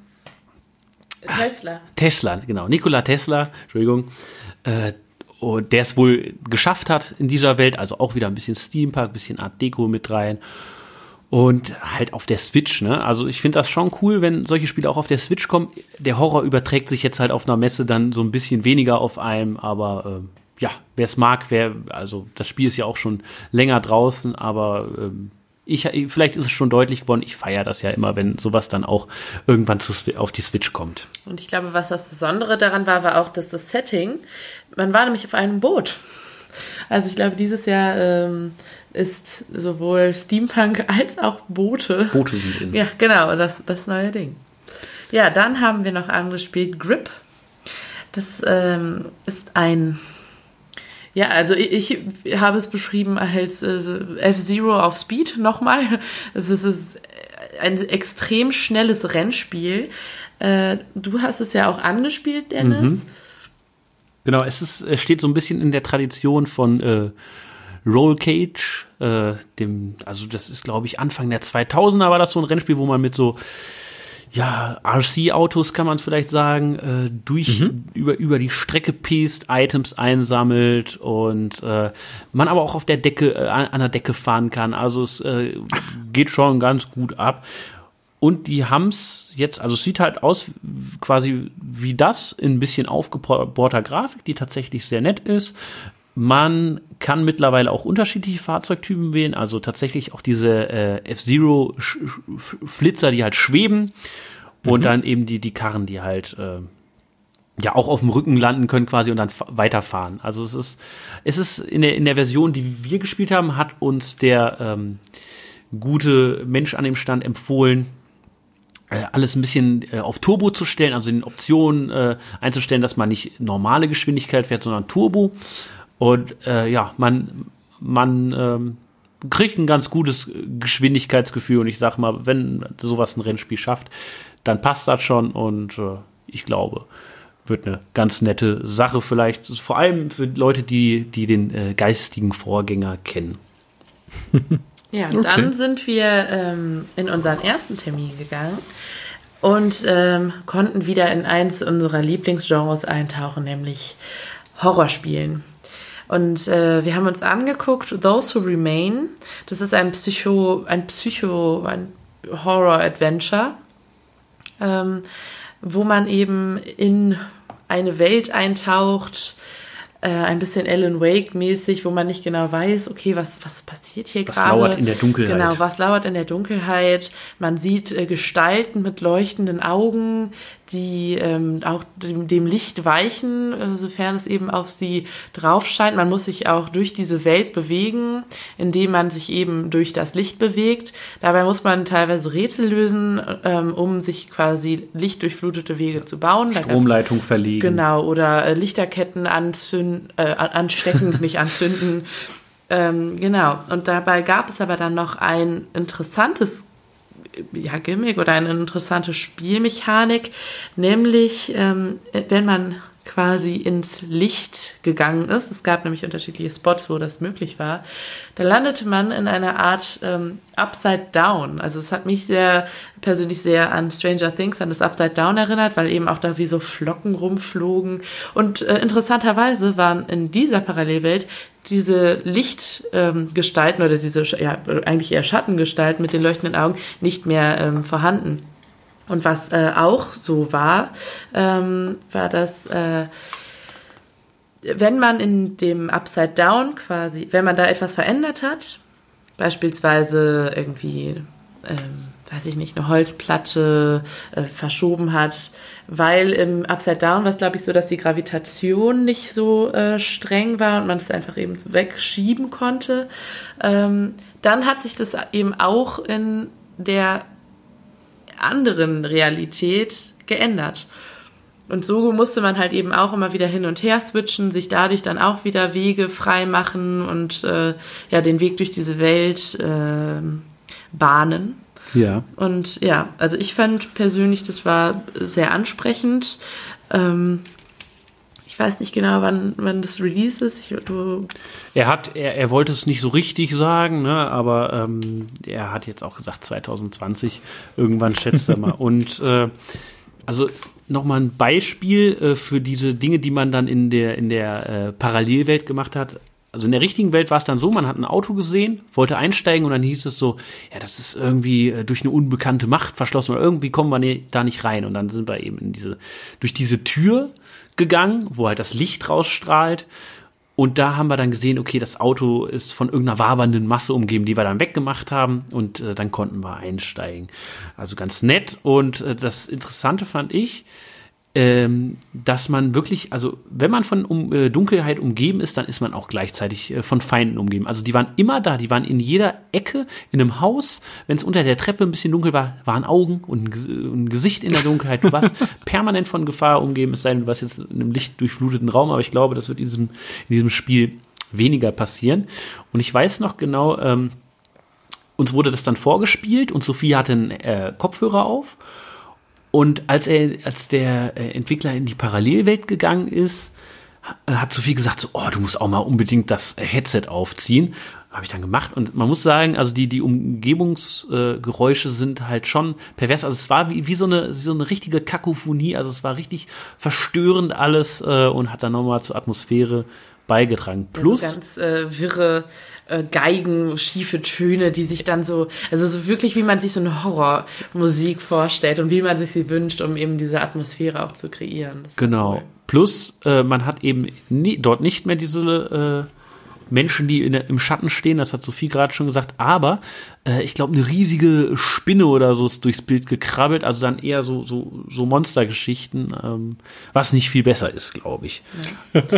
Und ich, ich fand, also mir hat es auf jeden Fall Lust gemacht, herauszufinden, was diese Geschichte dahinter ist. Weil es gibt eben eine Geschichte. Ich glaube, es war auch irgendwie, also man selbst ist ein Charakter, der sich, glaube ich, gerade hat scheiden lassen von seiner Frau. alles verloren. Genau, Mhm. und ähm, ich glaube dadurch, also dieses, ähm, diese Erscheinungen und das alles, das ist eigentlich auch so, wie, wie ich das verstanden habe, so ein bisschen ein Blick in die Psyche dieses Mhm. äh, Hauptcharakters und genau, also man möchte irgendwie schon wissen, was da genau passiert. Also ich fand äh, das schon sehr interessant. Ja, Okay. auf jeden Fall. Ja. Und dann äh, sind wir zum nächsten Titel gegangen, äh, direkt nach nebenan zu einem, ja, wie ich finde, oder einem kleinen Highlight von mir auf dieser Gamescom. Ähm, Martha is Dead ist der Titel. Auch ein Horrorspiel. Vielleicht möchtest du anfangen, Dennis, darüber zu berichten. Genau, ähm, also ein ähm, sehr netter italienischer Entwickler hat uns da äh, schön was vorgespielt, hat gesagt, dass äh, die Kulissen aus diesem Spiel tatsächlich so ein bisschen seiner äh, Kindheit nachempfunden worden sind, was, was viel über die Kindheit aussagt, wenn es ein psychologisches Horrorspiel ist. Und äh, zwar ging es dann zum Beispiel, äh, war ein, ein Ort der Handlung ein, ein großer See. Da hat er gesagt, da war er als Jugendlicher und wenn es dann äh, Nacht wurde, dann, dann war das schon so ein bisschen unheimlicher. Und ähm, in der äh, Szene, in einer Szene, die wir gesehen haben, ist es dann so, dass, ähm, dass äh, äh, na, jetzt einen Moment. Also, ähm, erstmal, das Ganze spielt eigentlich in den 1940ern, ich glaube auch nach dem Ersten Weltkrieg, wo sich, ähm, beziehungsweise während des Zweiten Weltkrieges in Italien, ähm, wo sich aber auch schon, sag ich mal, anbahnt, ähm, eben dieser Krieg auch zu sehen ist. Man äh, sieht die, die ähm, Kriegsflieger, die dann eben auch über diese Spielszenerie hinwegfliegen. Und man selbst ist eben ein äh, junges Mädchen, das seine äh, jüngere Schwester ähm, ja, verloren hat. Und in der ersten Szene, die man sieht, das ist, äh, da ist man, das ist ein Zeitsprung in die Vergangenheit, wo man selbst noch ein kleines Mädchen ist und man bekommt eine Geschichte vorgelesen von seiner Nonna, also oder von der Nanny, ähm, wo äh, die Geschichte einer weißen Frau ähm, die in einem See äh, gestorben ist, erzählt wird. Ne? Also die, diese Art von Geschichte kennt man ja. Und die jetzt auf ähm, nachts oder ähm, ich weiß nicht, bei Vollmond ähm, junge Mädchen an den See lockt und sie dann tötet. Und ähm, das, was Dennis eben erzählen wollte, das ist nämlich eine Szene, die unfassbar makaber ist, wo ich auch sagen muss, also ich glaube, sowas habe ich lange nicht in einem Horrorspiel gesehen. Und zwar ähm, liegt man quasi oder ja über seiner toten Schwester, hat eine Scherbe in der Hand und muss ihr, weil ich meine, das ist, also man muss es machen, sonst geht das Spiel nicht weiter, muss ihr ähm, das die Gesichtshaut sozusagen vom Gesicht abziehen. ja, so in etwa ging dieses ganze Gameplay los und äh, wir saßen da schon. Da wäre ich auch, so, sprachlos gewesen. Mhm. Wow, also das war unfassbar makaber.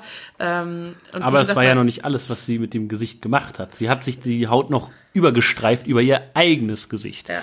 Was dann den schönen Effekt hatte, äh, die Welt um einen rum hat sich dann ähm, verändert. Versch es wurde tatsächlich schön, so nach dem Motto, so ich, Ich sehe jetzt die, die Welt durch die Augen, toten, die, die nicht ex mehr existenten Augen meiner kleinen Schwester. Und überall waren äh, ähm, Schmetterlinge und das Gras war grüner und so weiter. Also es war halt wirklich, ne, also Psycho, ein makaberes äh, Psycho-Horrorspiel trifft es halt wirklich ganz gut. Und Ja. ich weiß halt nur, also der Entwickler hat uns erzählt, dass er auch vorher schon ein Spiel gemacht hat, was wir leider auch nicht kannten, wo ich, mir wahrscheinlich nicht mal der Name einfällt, aber The da Town of Light. The Town of Light, perfekt, danke. Und da geht es eben darum, ähm, um Patienten in der Psychiatrie. Und Oh, das kenne ich sogar. Das ist vor kurzem, äh, glaube ich, neu aufgesetzt worden für irgendeine Konsole. Ah, klasse. Ja, okay. Genau, da spielt man quasi auch äh, diese echte Geschichte einer Psychiatrie Ja. nach, Ja. die es in Italien gegeben haben soll.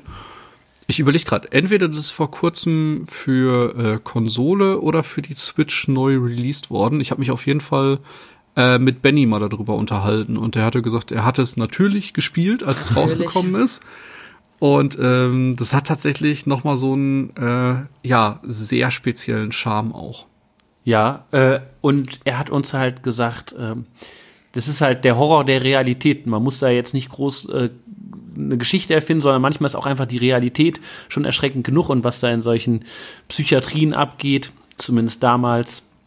Ich wollte gerade sagen, damals nicht, gab's halt äh, sehr, sehr fragwürdige Behandlungsmethoden. Und äh, ich glaube, dann sieht man da auch ähm, quasi nachgebaut, wie das Ganze aussah. Und äh, halt auch Tagebucheinträge und äh, Patientenakten in Anführungsstrichen, nicht? Natürlich äh, wahrscheinlich Namen getauscht oder sowas. Ja. Aber ich glaube, das ist halt vielen Leuten bewusst, dass da äh, wahrscheinlich 50 Jahre lang schlimmster Schindluder getrieben wurde und die Leute da einfach weggesperrt worden sind und äh, komplett ignoriert worden sind. Genau, und ich könnte mir halt vorstellen, dass sich dieser ernste äh, Touch auch dann äh, in Martha is Dead auf irgendeine Weise äh, fortsetzt. Also, Ja. dass da, wenn es irgendwie um die Psyche geht, wieder, dass auch Ja. das vielleicht irgendwas ist, was jetzt nicht komplett fiktiv ist. Ja, und es ist Krass. auch, also ich habe, ähm, es ist halt während dieser Schlacht von Chianti, ähm, ist es wohl ähm, ja angesetzt. Und äh, was auch nochmal, also was, was auch besonders war, ähm, eben Thema Krieg, war, dass äh, die, der Spielcharakter einen deutschen Vater hatte. Ähm, Hier gibt es einen kleinen Funfact, nämlich der Vater ähm, äh, die, also der, ja, der Vater in der Geschichte ähm, ist dem Entwickler nachempfunden. Also er hat quasi sein Gesicht dafür hergegeben. Das hat sich eigentlich eher so durch Zufall äh, entwickelt, aber irgendwie passt es dann ganz gut und dann haben sie ihn drin gelassen. Was, Sehr äh, schön. Ja, genau. Das heißt, wenn ihr spielt und äh, ein Bild vom Vater seht, dann wisst ihr, okay, so in etwa sieht der Spielentwickler aus. Und ähm, ja, ich glaube, der Charme auch dieser Spiele ist, dass es eben diese wahren ähm, oder echten Locations ähm, ja, nachempfunden ist auch.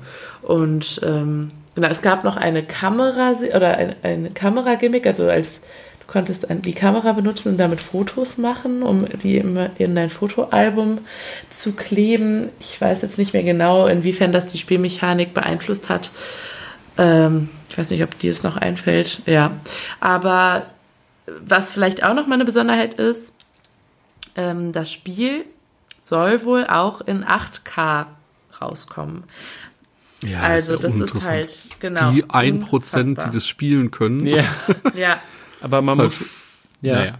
man muss wirklich sagen, es sah schon echt fantastisch aus und es ist ein kleines Team und äh, bei weitem kein AAA-Titel, also von daher für, auch für Grafikfetischisten vielleicht, was, die, die mal sehen wollen, wie so in 8K so ein Gesicht abgezogen wird. ja Wundervoll. Also ich denke, da Apropos- wird man sich auf was freuen Ja. können. Ähm, Release-Datum ist auch noch nicht draußen. Ich schätze mal nicht, dass es nächstes Jahr rauskommt, vielleicht eher 2021.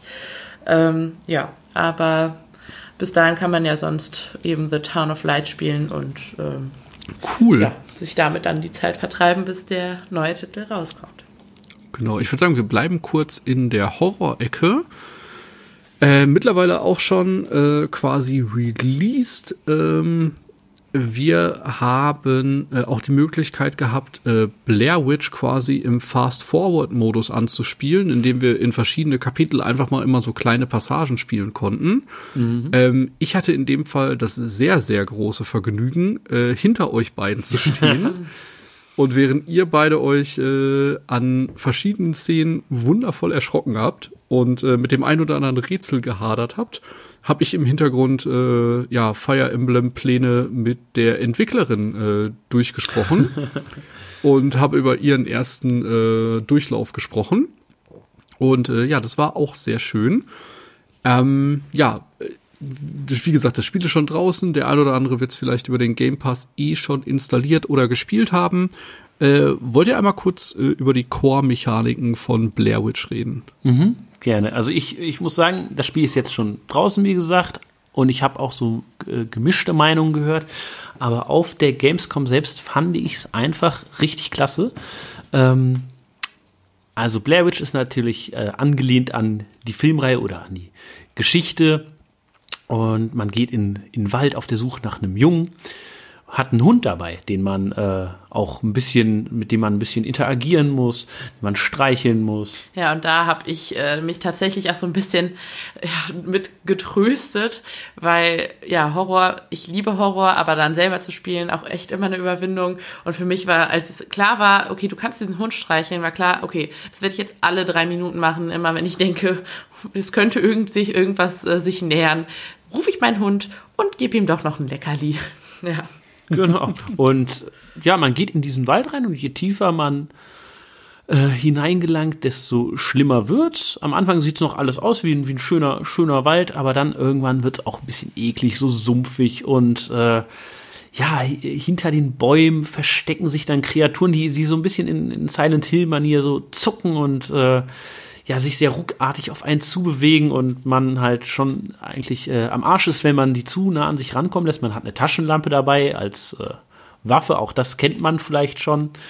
Aber ähm, ja, es gibt noch eine andere schöne Spielmechanik und zwar hat man auch eine Kamera dabei und in diese Kamera kann man hin und wieder mal äh, Kassetten, Videokassetten einlegen. Auf dieser Videokassette sieht man dann, wie in der Demo beispielsweise, einen Streit zwischen zwei Männern, die ähm, sich halt verhauen und der eine rennt dann weg, macht dabei eine Tür auf und wenn wir äh, an diesem Moment Stopp machen mit der Videokamera, dann ist auch bei uns im echten Spiel die Tür offen, die vorher noch verschlossen war.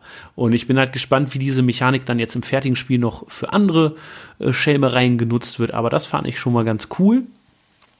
Und äh, ja, man ist eben, wir haben halt verschiedene Einblicke ins Spiel bekommen. Das war, da waren wir noch draußen und in dem letzten Part waren wir in, in einem Haus drin. Und ja, das ist halt auch einfach sehr fies, wenn du ein Headset äh, auf dem Ohren hast und alles knarzt, du hörst Geräusche, du weißt, irgendwas ist hier, irgendwann kommt's, irgendwann kommt der Jumpscare und er kam. Und äh, ja, er hat, glaube ich, jeden von uns so dermaßen in den Sitz gerissen. Und man muss sagen, äh, die Situation beim Anspielen war eben die, man saß in einem durchaus hell erleuchteten Raum zusammen mit zwölf anderen Spielern und du, Thomas, du standst hinter mir, ich habe ich hab mich maximal geborgen gefühlt und sicher. und, ja, äh, trotzdem habe ich mich sehr, sehr doll erschreckt und Sophie auch auf jeden Fall. Ja.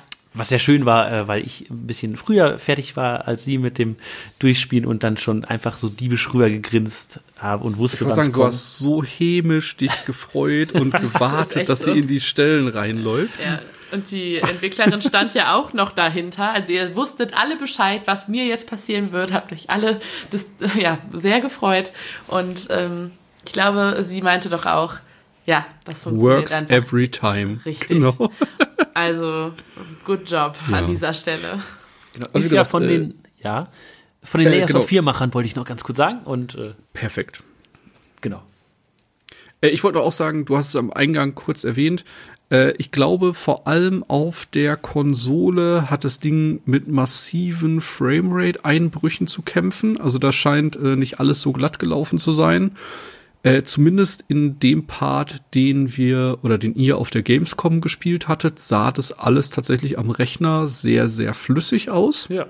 Aber ich kann mir halt vorstellen, dass je nachdem, wo man spielt, die Erfahrung vielleicht dann doch eine ganz, ganz andere ist. Und ähm, ja, ich habe es tatsächlich noch nicht gespielt, äh, Ermangelung an Zeit. Und äh, ja, steht noch auf meinem Pile of Shame, den ich dann äh, wahrscheinlich irgendwann ab Oktober mal äh, wieder aktiv ansteuere. Und äh, ja, ich bin gespannt, ob Ja. es jetzt äh, die Lorbeeren hält, die wir nach der Gamescom hatten, oder ob es da irgendwo tatsächlich noch Abzug in der B-Note gibt. Ähm, soll aber halt ein relativ kurzes Spiel sein. Also ich glaube, so äh, fünf bis sechs Stunden hatte äh, ich jetzt mehrfach gelesen. Und ähm, ja, das ist dann halt die Frage, äh, wie sehr man dann darin versinken kann oder ob das dann doch schneller vorbei ist, als man gucken kann. Genau. Und ich weiß nicht, ob wir es gesagt hatten, aber ist ja auch im Game Pass drin. Äh, also Genau, Von genau. daher kann man vielleicht Deswegen- mal antesten. Vielleicht bessern sie auch noch nach, wer weiß. Kann sein, kann sein, kann sein, kann sein. Ähm, ich würde sagen, wir springen dann mal wieder ein bisschen. Äh, ich hatte die Möglichkeit, äh, zumindest am äh, Stand tatsächlich in der öffentlichen Halle äh, einen 15-Minuten-Slot von Final Fantasy VII zu spielen. Und ich bin ja immer noch sehr skeptisch, weil ich weiß halt überhaupt nicht, in welche Richtung sich das Ganze entwickelt. Also es sieht grafisch unfassbar gut aus. Also auf dem Level von Final, Final Fantasy 15 plus, nicht? Noch mal ein paar Jahre später. Richtig krass. Ähm, das Kampfsystem ist ein Echtzeitkampfsystem, das aber trotzdem einzelne rundenbasierten Elemente hat. Äh, man kann also teilweise die Zeit anhalten, um dann äh, bestimmte Angriffe auszulösen. Sieht super aus, klappt super. Meine ganz, ganz, ganz große Sorge ist aber einfach nur, ich weiß nicht, wo sie den Cut machen. Also das Ding kommt halt als Vollpreistitel Anfang nächsten Jahres. Und ich denke mir halt, wie werden die das machen? Wird es jetzt episodenartig? Kommt alle zwei Jahre ein neuer Teil raus? Oder wie läuft da die Planung hinter? Und das ist so die große Sorge, die ich immer noch nicht losgeworden bin. Also die 15 Minuten waren großartig, aber ich denke mir halt wirklich, bis wohin wird man spielen können, wo das Spiel plötzlich sagt, thank you for playing Episode 1 und äh, es geht 2022 weiter oder so. Also ich kann es wirklich überhaupt nicht einschätzen. Das äh, macht mir sehr, sehr viel Angst. Ja, ähm, ich habe leider gar keine Ahnung von Final Fantasy VII, aber habe auch davon schon gehört von diesen Sorgen. Eventuell, aber es sieht, es sieht ja wirklich einfach nur mal komplett anders aus. Also das äh, verdient wirklich den Namen Remake. Was ich mich jetzt frage, ist, ähm, konntest du irgendwie herausfinden, ob äh, die Story und so, ob das alles eins zu eins übernommen wurde oder ob die da ein Äh, bisschen. ja, okay. Also das, was man spielen konnte, war tatsächlich, ich sag mal in Anführungsstrichen, der Tutorial-Kampf aus dem Original. Okay, äh, weil ich dachte, sonst hätte es ja auch sein können, dass die das Spiel vielleicht hier an der einen oder anderen Stelle noch strecken, irgendwas hinzufügen, dass dann dieser Cut ähm, ja völlig okay ist. Ich gehe fest davon aus, dass die irgendwo auch ein bisschen an den Spielmechaniken noch gefeilt haben, vielleicht irgendwas ergänzen, irgendwas rausgenommen haben, was vielleicht eh nie so gutes Feedback bekommen hat. Aber ähm, ja, wie gesagt, nur so als Beispiel. Äh, ich sag mal, wenn man Final Fantasy VII neu anfängt und spielt und spielt und spielt und spielt, kommt irgendwann nach vier bis sechs Stunden der Part, wo man überhaupt erst das erste Areal verlässt und quasi die Weltkarte öffnet. Und ich habe halt irgendwie die Sorge, ich weiß halt nicht, bis wohin lässt man einen spielen, weil die haben ja schon gesagt, nee, das Spiel wird auf jeden Fall äh, sehr viel Spielzeit generieren. Und ich frage mich halt einfach die ganze Zeit, wie wollt ihr das sauber cutten? Weil, nicht? Es gibt halt mehrere wirklich große Plot-Momente im Spiel. Und ich habe halt irgendwie Sorge, dass die nachher sagen, okay, wir machen aus dem Ding nachher, weil es halt grafisch so krass aufbereitet ist, fünf Episoden oder sowas und dann spielst du das Ding noch 2029, um endlich gegen den Endgegner zu spielen. Und äh, das, äh, ja, lässt mich immer noch ein wenig unruhig darauf hinblicken. Aber ich freue mich natürlich krass drauf. Das war eins der ersten Spiele, in die ich äh, immer diese vielbesagten mehr als 100 Stunden Spielzeit investiert habe. Und ich freue mich einfach sehr drauf, das nächstes Jahr zu spielen. Ja, okay. Ja, vielleicht für mich dann auch mal die Gelegenheit, äh, ja, dieses, das in vielen Augen oder äh, von vielen das als das beste Final Fantasy betrachtete Spiel der Reihe. Oder gehen die, das Fass möchten wir nicht aufmachen. ja, möchte ich, ist mir, da gehen die Meinungen sehr weit auseinander. Ich habe da halt tatsächlich eine sehr äh, rosafarbene Brille auf, weil die davor habe ich äh, erst später gespielt. Ähm, und für mich war Final Fantasy VII also tatsächlich so der erste Berührungspunkt, den ich mit der Serie hatte. Und äh, deswegen halt auch ein ganz großer äh, Platz bei mir äh, in der Erinnerung geparkt. Aber klar. von, äh, ich glaube, äh, wenn man so auf Kritikerstimmen achtet, ist, glaube ich, Teil 6 storytechnisch so das, was alle am meisten abfeiern. Ähm, ja, und 7, 8, 9, 10, die habe ich dann tatsächlich alle gespielt. Und bei 10.2 hat's mich dann irgendwann verlassen, bis ich jetzt mit 15 mal wieder reingehüpft bin. Und da tatsächlich auch mal wieder äh, 60, 70 Stunden Spielzeit drin hatte. Also ein Auf und Ab auf jeden Fall. Was ich ganz spannend Äh, ja. ja. Was ich ganz spannend finde, äh, wenn man jetzt über das äh, beste Final Fantasy spricht, ich, ich will das Fass, ich, ich lasse das Fass halb zu. Ähm, viele erwähnen tatsächlich auch, dass äh, 14, also das Online-Rollenspiel, eine extrem gute Story haben soll und sich das bis, bis heute irgendwie durchzieht. Mit jedem Add-on lese ich immer wieder, ich lese, ich bin immer sehr interessiert, was andere MMOs so machen. Äh, und da lese ich immer, es, es soll unfassbar krass sein. Also, Ich kann tatsächlich nur sagen, habe ich nicht eine Minute gespielt, genau aus dem Punkt, dass ich äh, einfach kein MMO anfangen wollte. gibt gute Gründe dafür, ja. Ich Aber das nur am. Rande. Ja, mal gucken, mal gucken, mal gucken. Äh, deswegen, äh, Vorfreude riesengroß. Ähm, ich würde sagen, wir springen mal wieder ein wenig. Äh, wir hatten verschiedene Termine bei äh, Modus. Ich würde sagen, ich mache einfach mal den Anfang äh, mit einer Serie, die es schon lange gibt. Äh, ich habe die Möglichkeit gehabt, äh, Treen 4 äh, ein bisschen zu sehen, ein bisschen selbst zu spielen.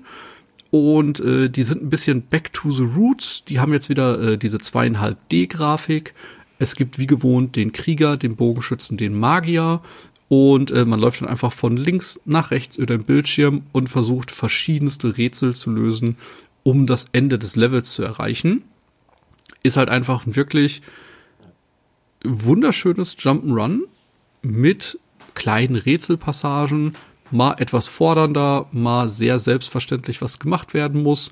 Das Ganze wird dann äh, zwischendurch auch immer noch von Bosskämpfen ein bisschen aufgepimpt, wo man dann noch mal die Fähigkeiten der einzelnen Charaktere äh, ein bisschen ausreizen kann. Äh, das Schöne ist halt, man kann auf Knopfdruck immer zwischen allen drei Charakteren wechseln. Ich sage jetzt mal ganz übertrieben. Äh, man hat so minimale äh, Lost Vikings Vibe, äh, Vibes, weil nicht jeder hat halt unterschiedliche Möglichkeiten. Äh, nicht der eine, der Ritter hat halt ein Schild, mit dem man zum Beispiel Wasser ablenken kann.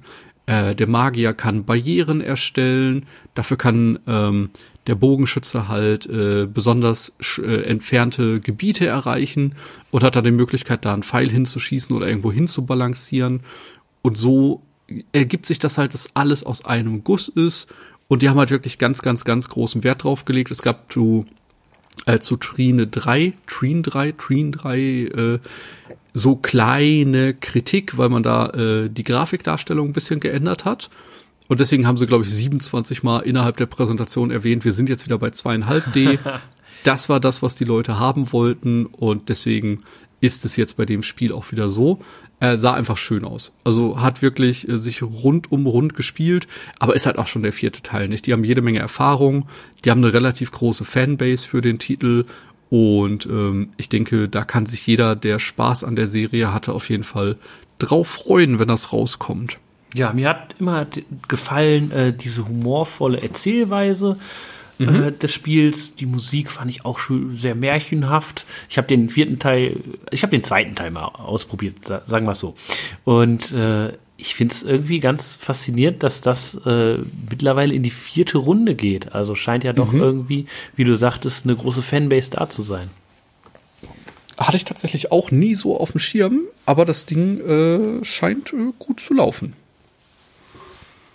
Ja. Genau, äh, ihr hattet einen Slot bei äh, Remothered. Ja, wo Worum eben, geht's denn da? wo es wieder zurück zum Horror geht. Juhu. Ah. Also wir sind wirklich voll auf unsere Kosten gekommen. Ähm, genau, wir waren bei Remothered Going Porcelain. Das ist ein ähm, 3, äh, 3D äh, Third-Person Survival-Horrorspiel. So, Gott, ganz Englisch und dann zu, die, zu der Uhrzeit. Ähm, es ist der, der zweite Teil einer geplanten Trilogie. Ähm, Wir hatten leider den ersten Teil nicht gespielt, aber es war wieder so, dass wir auch dort sehr viel äh, Lust darauf bekommen haben. Aber der zweite Teil, also Going Porcelain, spielt in einem ähm, alten Hotel. Ähm, ja, wo sich eben wieder dubiose Dinge abspielen, die man dann aufklären muss. Es, ähm, ja, man selbst ist ein junges Mädchen, das eben durch, ich, also mich hat es sehr an The Shining erinnert, dieses Hotel, ja, ähm, das eben dann durch dieses Hotel läuft. Da ist dann diese Gastgeberin, die sich irgendwie seltsam verhält ähm, und irgendwie weiß ich nicht, Essen einfach auf den Gang stellt und man fragt sich dann so, okay, was passiert hier eigentlich gerade? Und dann kommt auch schon wieder der erste Jumpscare. Also ja, ein, ein ähm, ich sag mal, horrorgeladenes ähm, kleines Spiel, was uns auf jeden Fall neugierig gemacht hat. Das ist auch hier wieder so, man hat ähm, ähnlich ja, ich glaube, wie bei Outlast eigentlich die Spielmechanik. Ähm, man Oh hat Gott. einen unbesiegbaren Gegner, den man zwar durch Quick Defense Items, sogenannte, ähm, ablenken kann, aber ähm, nie besiegen. Und ähm, man muss sich halt verstecken. Es gibt dann Schränke, wo man sich zum Beispiel drin verstecken kann und dann rausgucken kann und abwarten muss, bis der Gegner dann quasi weg ist. Ähm, ja. Ähm, oder man entkommt dann eben durch Quicktime-Events, wo man dann so einen ganz kleinen Timeslot hat, wo man eben ja sich da schnell aus dieser Horrorsituation äh, oder ja äh, rauswieseln kann. Ähm, mir persönlich hat es auf jeden Fall auch wieder, ja, wie zu Anfang gesagt, Lust gemacht, äh, das Spiel zu spielen. Es kommt 2020 raus.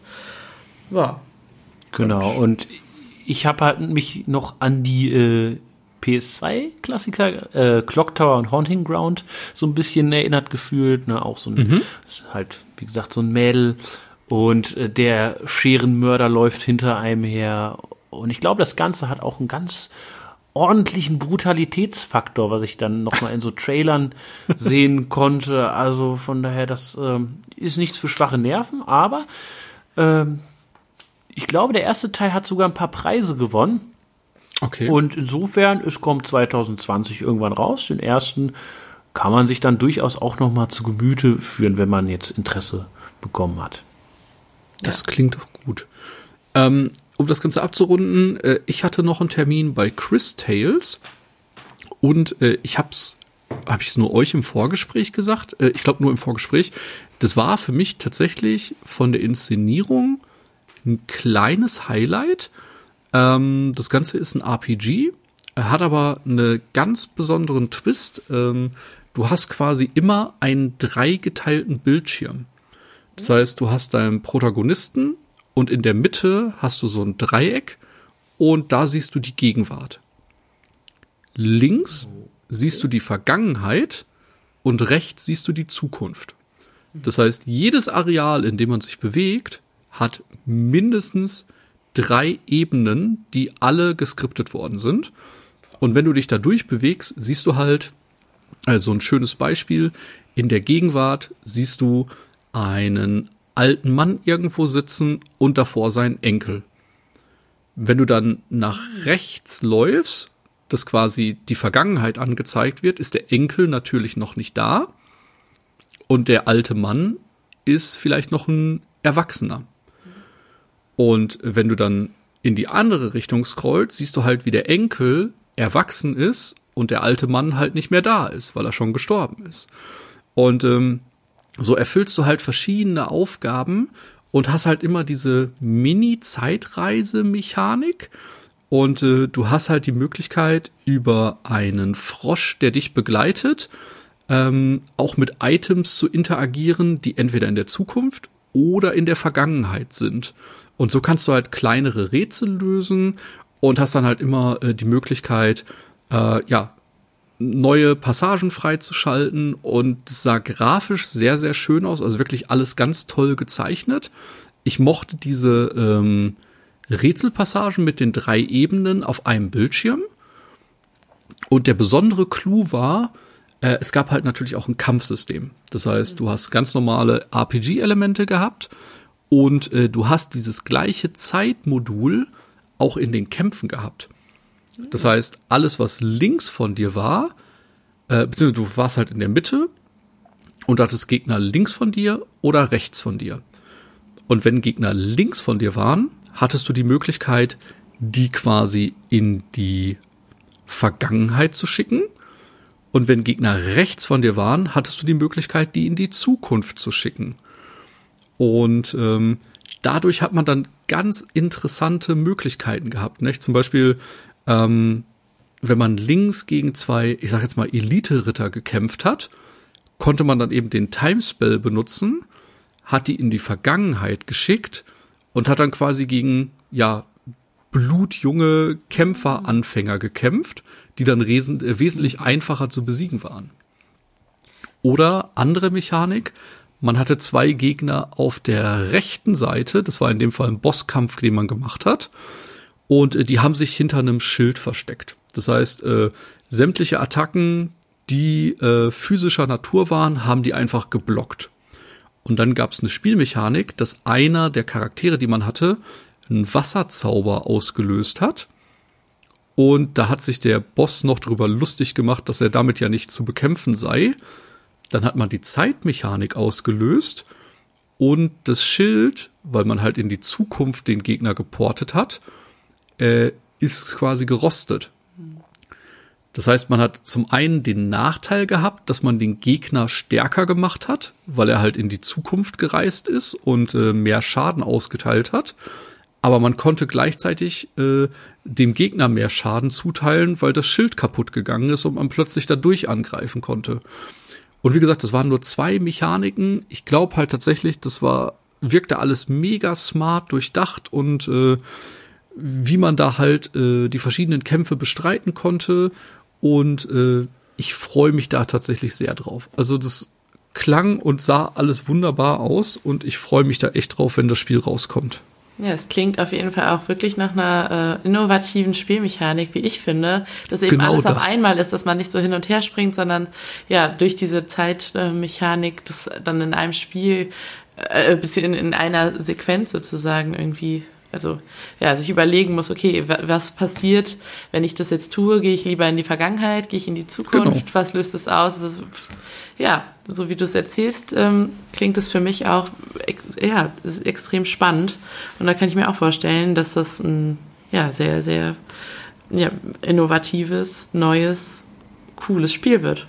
Ich ja. bin mal gespannt. Also äh, werde ich auf jeden Fall im Auge behalten, weil das hat mich tatsächlich sehr angesprochen. Bin ich mal gespannt. Es, ich befürchte, das ist aber auch noch ein bisschen entfernt. Also vielleicht irgendwann ja. Ende nächsten Jahres oder so. Ja. Sieht wirklich sehr hübsch aus. Äh, es für die Switch? Ey, weiß ich gerade gar nicht. okay. Ich, es, ich könnte es mir vorstellen, aber äh, würde ich jetzt auch keine Hand für ins Feuer legen. Ähm, wann? Äh, nee, dann machen wir noch mal einen kleinen Sprung. Äh, Dennis, du hattest noch die Möglichkeit, äh, ein ganz besonderes Spiel anzu ja, spielen, falls man überhaupt von einem Spiel im eigentlichen Sinne Ach reden so. kann. Oh ja.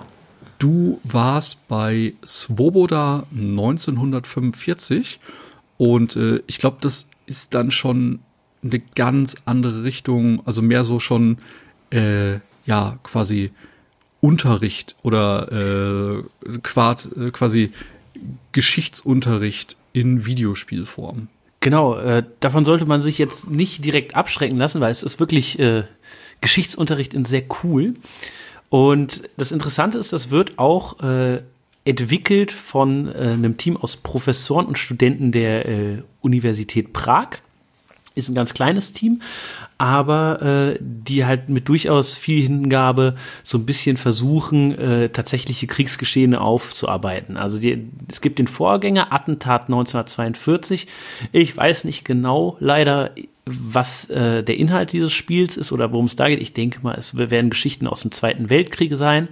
Und äh, es ist halt so ein bisschen der Ansatz des Studios zu zeigen, so ja, okay, klar, es gibt die Soldaten, die gekämpft haben, die rumgeballert haben, die man äh, in zahlreichen Spielen selbst spielen kann, aber was ist halt mit der Bevölkerung los? So ein bisschen so dieser uh, This War of Mine Gedanke vielleicht. Und äh, in äh, Svoboda 1945, Svoboda ist tschechisch für Freiheit, glaube ich, haben sie mir gesagt, geht halt ein bisschen darum zu gucken, ähm, ja, wie hat sich das, äh, äh also es gibt ja die Spätaussiedler.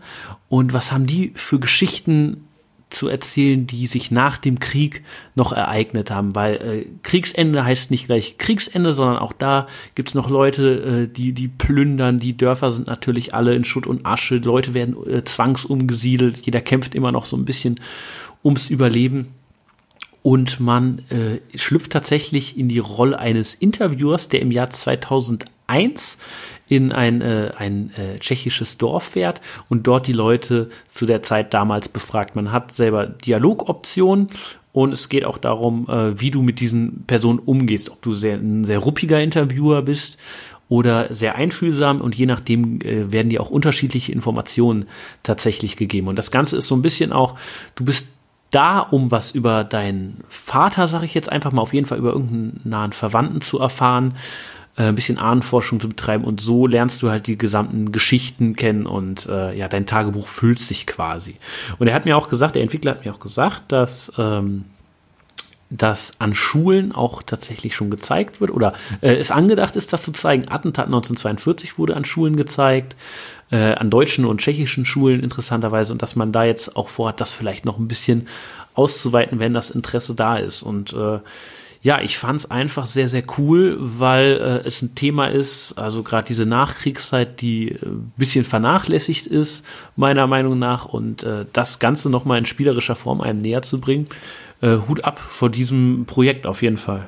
Auch grafisch ähm, super ansprechend, beziehungsweise sehr atmosphärisch, weil es eben diese Schwarz-Weiß-Grafik ist, gezeichnet, die das Ganze irgendwie ähm, ja, also thematisiert, aber dann auf so eine ganz spezielle, wie gesagt, atmosphärische Art und Weise. Ja, man muss sagen, also die Haupthandlung findet tatsächlich, oder die Rahmenhandlung des Interviewers findet tatsächlich in äh, Realsequenzen statt. Also man sieht echte Personen. Das sind Schauspieler, leider, habe ich nachgefragt. Und ähm, wenn die sich quasi erinnern an, was damals war, dann springt man zurück und die Geschichte wird in so, so eine Art Comic-Panels äh, erzählt, die äh, in schwarz-weiß sind und äh, extrem stimmig und halt auch, auch, wie man sich vorstellen kann, jetzt keine gute Laune verbreiten.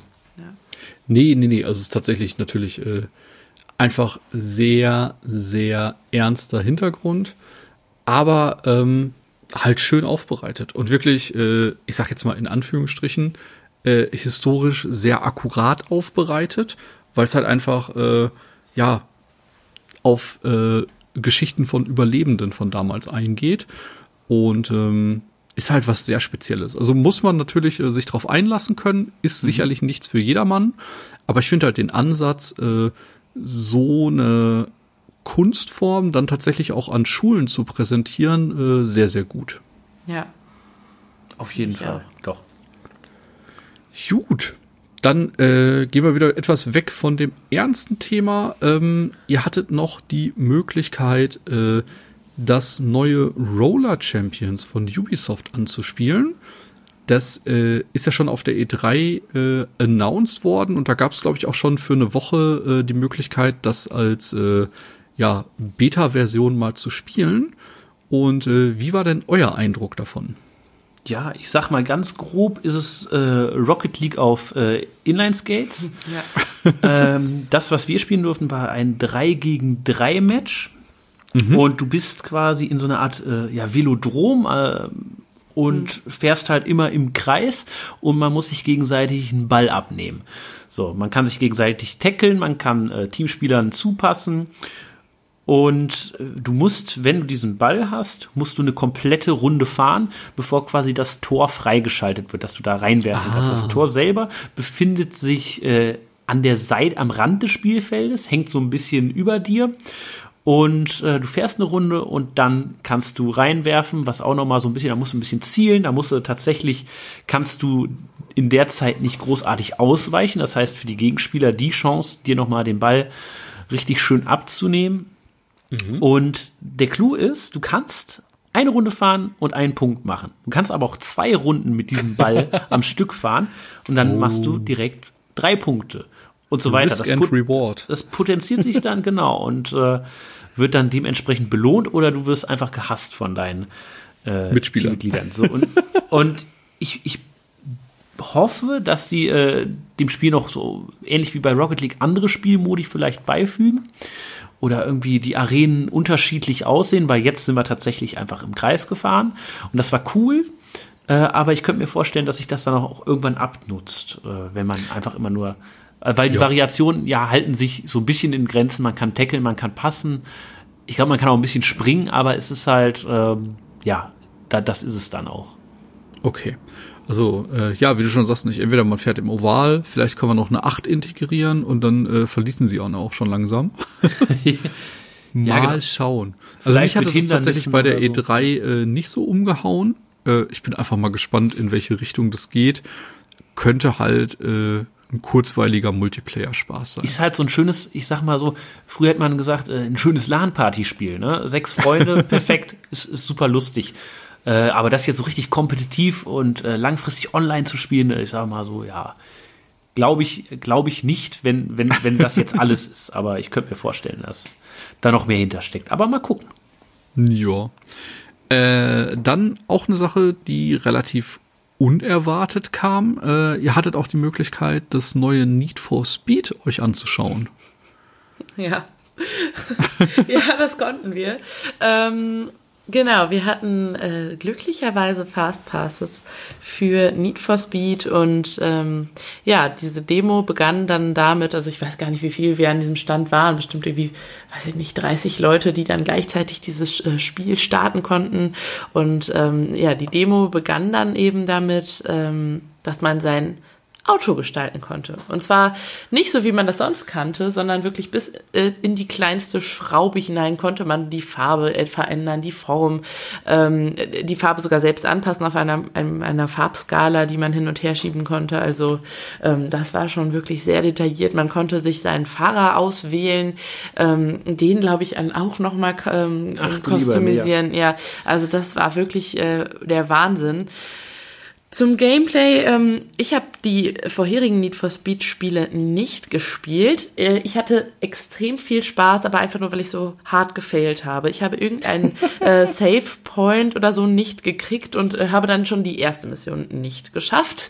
Ähm, bei der zweiten Mission, wo man dann vor ähm, Polizeiautos wegfahren musste, äh, sah das alles auch ziemlich spektakulär aus, was da alles passiert ist. Äh, ich hatte halt das Glück, dass Yvonne neben mir stand, die genauso toll gespielt hat wie ich. Und äh, die, ja, wir haben, also nachdem sie dann äh, schon irgendwie eine Minute, nach einer Minute aufgeben musste bei dieser äh, Polizeiflucht, konnte sie mir zugucken. Und ich glaube, es war für uns beide gleich amüsant, was ich da fabriziert habe. Ähm, ich glaube, wenn man das ein bisschen talentierter spielt, dann, ähm, ja, das, da soll lieber der Dennis von berichten, weil für mich äh, hatte das einen extrem hohen Spaßfaktor, weil ich halt einfach so schlecht war und so dachte, okay, wow, was, also was müssten auch die Leute hinter mir gerade denken, die sich das angucken. ähm, ja, aber ich glaube, ähm, an sich ist es also grafisch top, auch ein, ein ja, sehr gutes Spiel und ein äh, würdiger Nachfolger der vorherigen Reihe.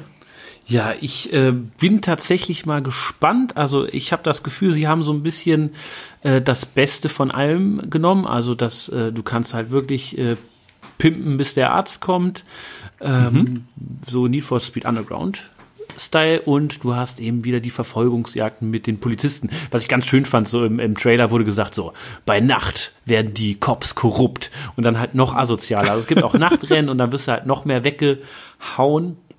Ich muss äh, ganz kurz äh, Kritik üben, ähm, nicht am Spiel selber, aber so ein bisschen äh, an der Art, wie das äh, da an der ähm, mit der Schlange, mit der Wartschlange gehandhabt wurde. Ich meine, wir hatten das unglaubliche Privileg, äh, Fastpass zu kriegen und direkt durchgehen zu dürfen, aber äh, andere Leute standen halt wirklich drei Stunden und ich fand's halt so so unfassbar, weil man, äh, ich glaube, knapp zehn Minuten gefühlt auf jeden hm. Fall in diesem äh, Editor saß und du konntest dein Auto zwar irgendwie einfärben, das hat sich mir nicht so ganz erschlossen.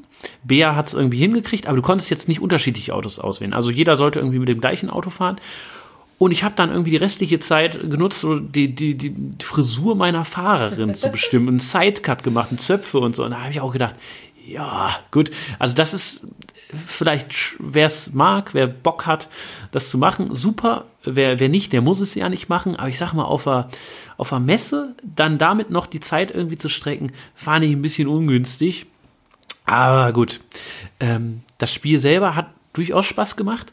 Und äh, ich fand's nett, wie Sophie mich eben angeguckt hat, als sie gesagt hat, so jemand mit, äh, der da talentierter in dem Spiel ist, war ich überhaupt nicht. Ähm, und ich kann sagen, äh, also Bea hat ihr Auto, wie gesagt, hat sie schwarz gefärbt. Alle anderen Autos sahen relativ gleich aus. Bea konnte man gut erkennen und Bea hat neben mir gespielt.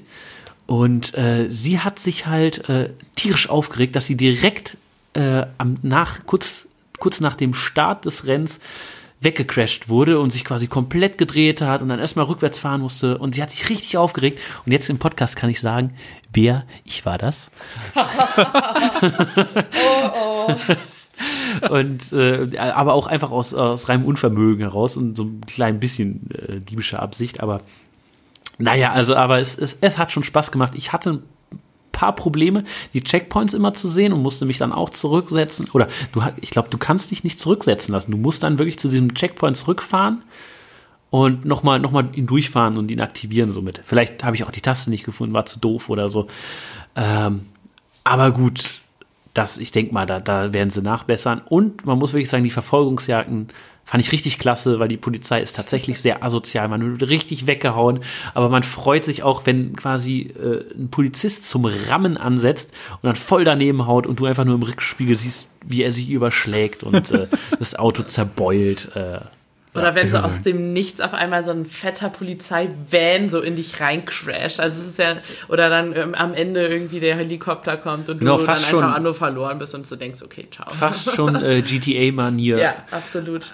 Ich äh, okay. bin, bin gespannt, wie es wird. Ich habe gehört, die letzten Need for Speed-Teile waren so, ja, äh, fände ich cool, wenn sie äh, ja wieder wieder auch, äh, auf die richtige Spur zurück. Auch überlegt, ich glaube tatsächlich, der letzte Need for Speed Teil, den ich richtig ausführlich gespielt habe, war einer von den Underground Teilen. Ich weiß mhm. noch nicht mal mehr, ob eins oder zwei. Also es ist auf jeden Fall schon lange Zeit her.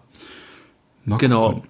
bei mir war es Most Wanted und das Most Wanted Remake war wohl ganz gut und so, aber dann so, Mhm. ja, Hot Pursuit war cool und ja, aber danach keine Ahnung.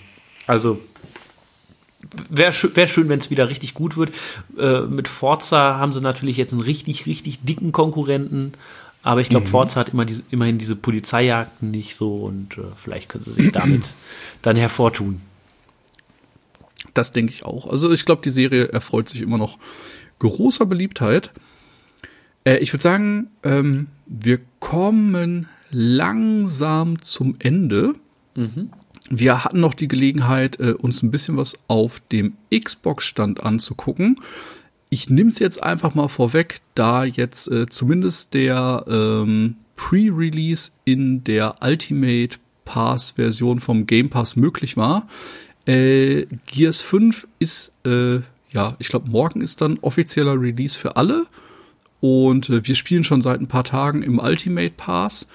Ähm, hat momentan noch ein paar technische Probleme. Ich hoffe sehr auf einen Day One Patch morgen, der das dann vielleicht fixt. Äh, aber wir blicken jetzt ein bisschen weiter in die Zukunft. Äh, ob wir zu Gears noch was machen, äh, entscheidet sich auch ganz spontan, äh, ob wir da die Zeit für finden, weil der September ist halt wirklich sehr, sehr, sehr voll mit Spielen.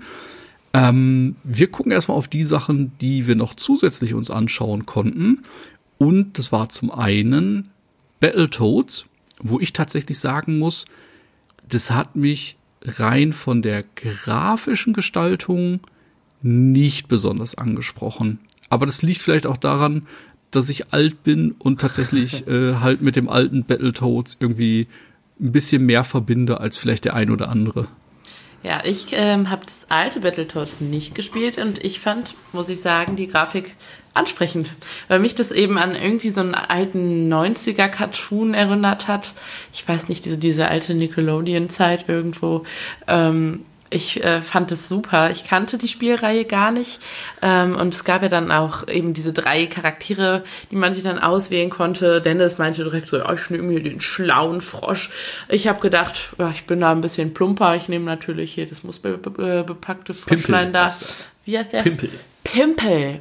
Ich nehme Pimpel, der ähm, ja dann eben auch mal die Fäuste da rollen lässt und ähm, ja eben diese verschiedenen Animationen, die man dann auch während der Kämpfe hatte, äh, teilweise schon fast ein bisschen unübersichtlich, weil man auf einmal gar nicht mehr wusste, okay, wo ist der Gegner, wo bin ich, wo ist meine Faust und äh, was was habe ich, welche Kombination habe ich gerade gedrückt? Ähm, ja, aber fand ich äh, also mir hat super viel Spaß gemacht. Ich äh, freue mich halt, wie gesagt, auch das dann im äh, Koop zu spielen. Wir haben das zu dritt gespielt. Das war ja die Demo, ähm, eben auch, also Dennis, Yvonne und ich. Wir waren Samstag nämlich nochmal da. Das war wirklich das letzte Spiel, was wir gespielt haben auf der Messe.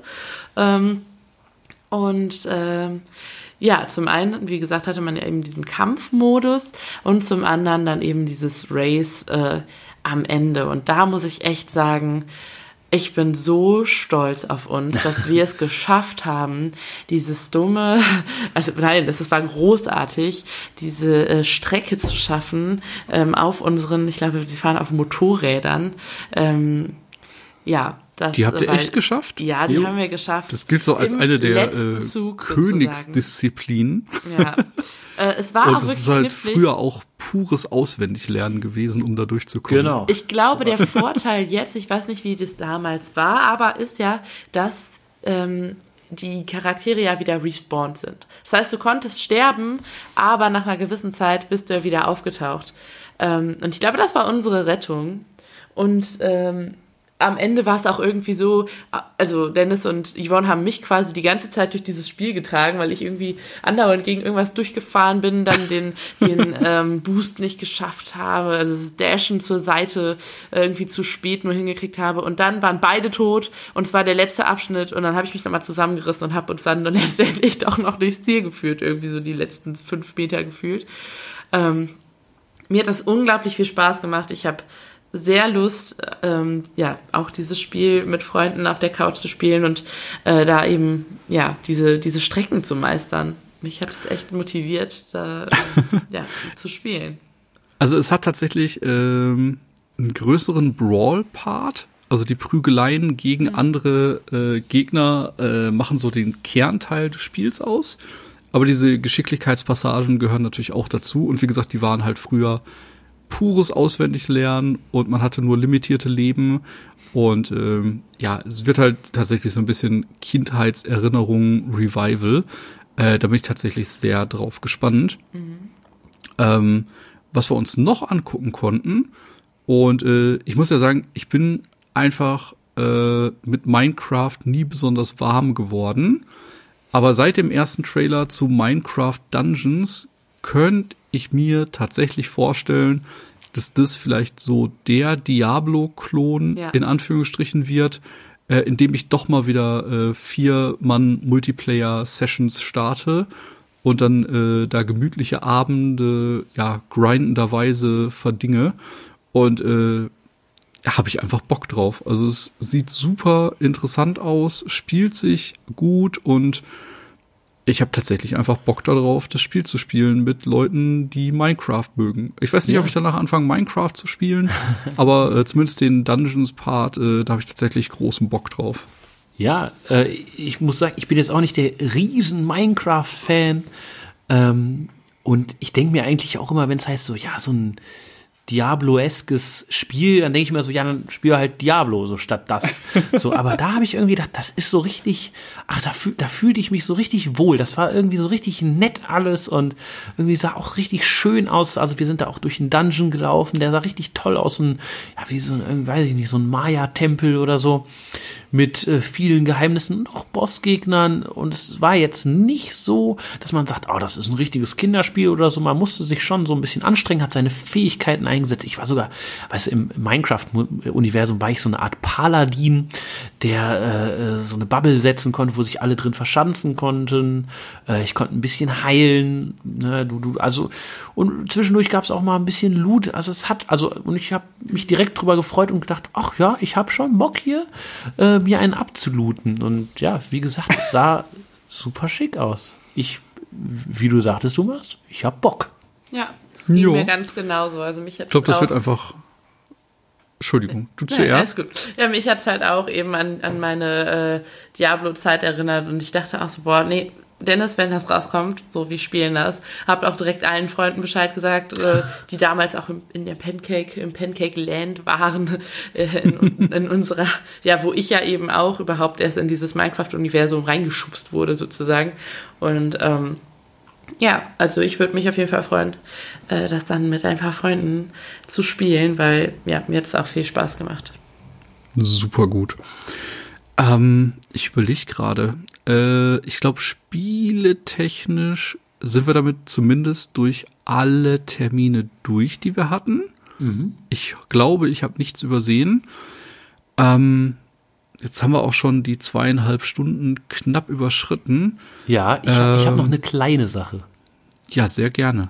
Nämlich, ähm, das geht ganz schnell, weil da haben wir auch einen Artikel zu veröffentlicht, äh, die Indie-Booth. Da wäre ich noch drauf eingegangen. Ach, Entschuldigung. Wollte Nein, nein, nicht alles vorweg- gut. Das äh, hätte ich euch nicht weggenommen.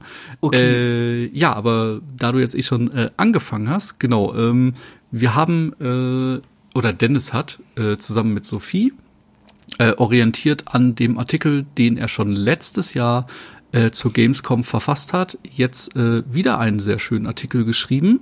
Diesmal allerdings den Fokus auf was anderes gelegt, nämlich auf äh, eine Halle, die auf der Messe durch die Bank sehr gut angekommen ist und die auch für mich immer mal äh, einfach ein Streunern durch den Raum wert ist.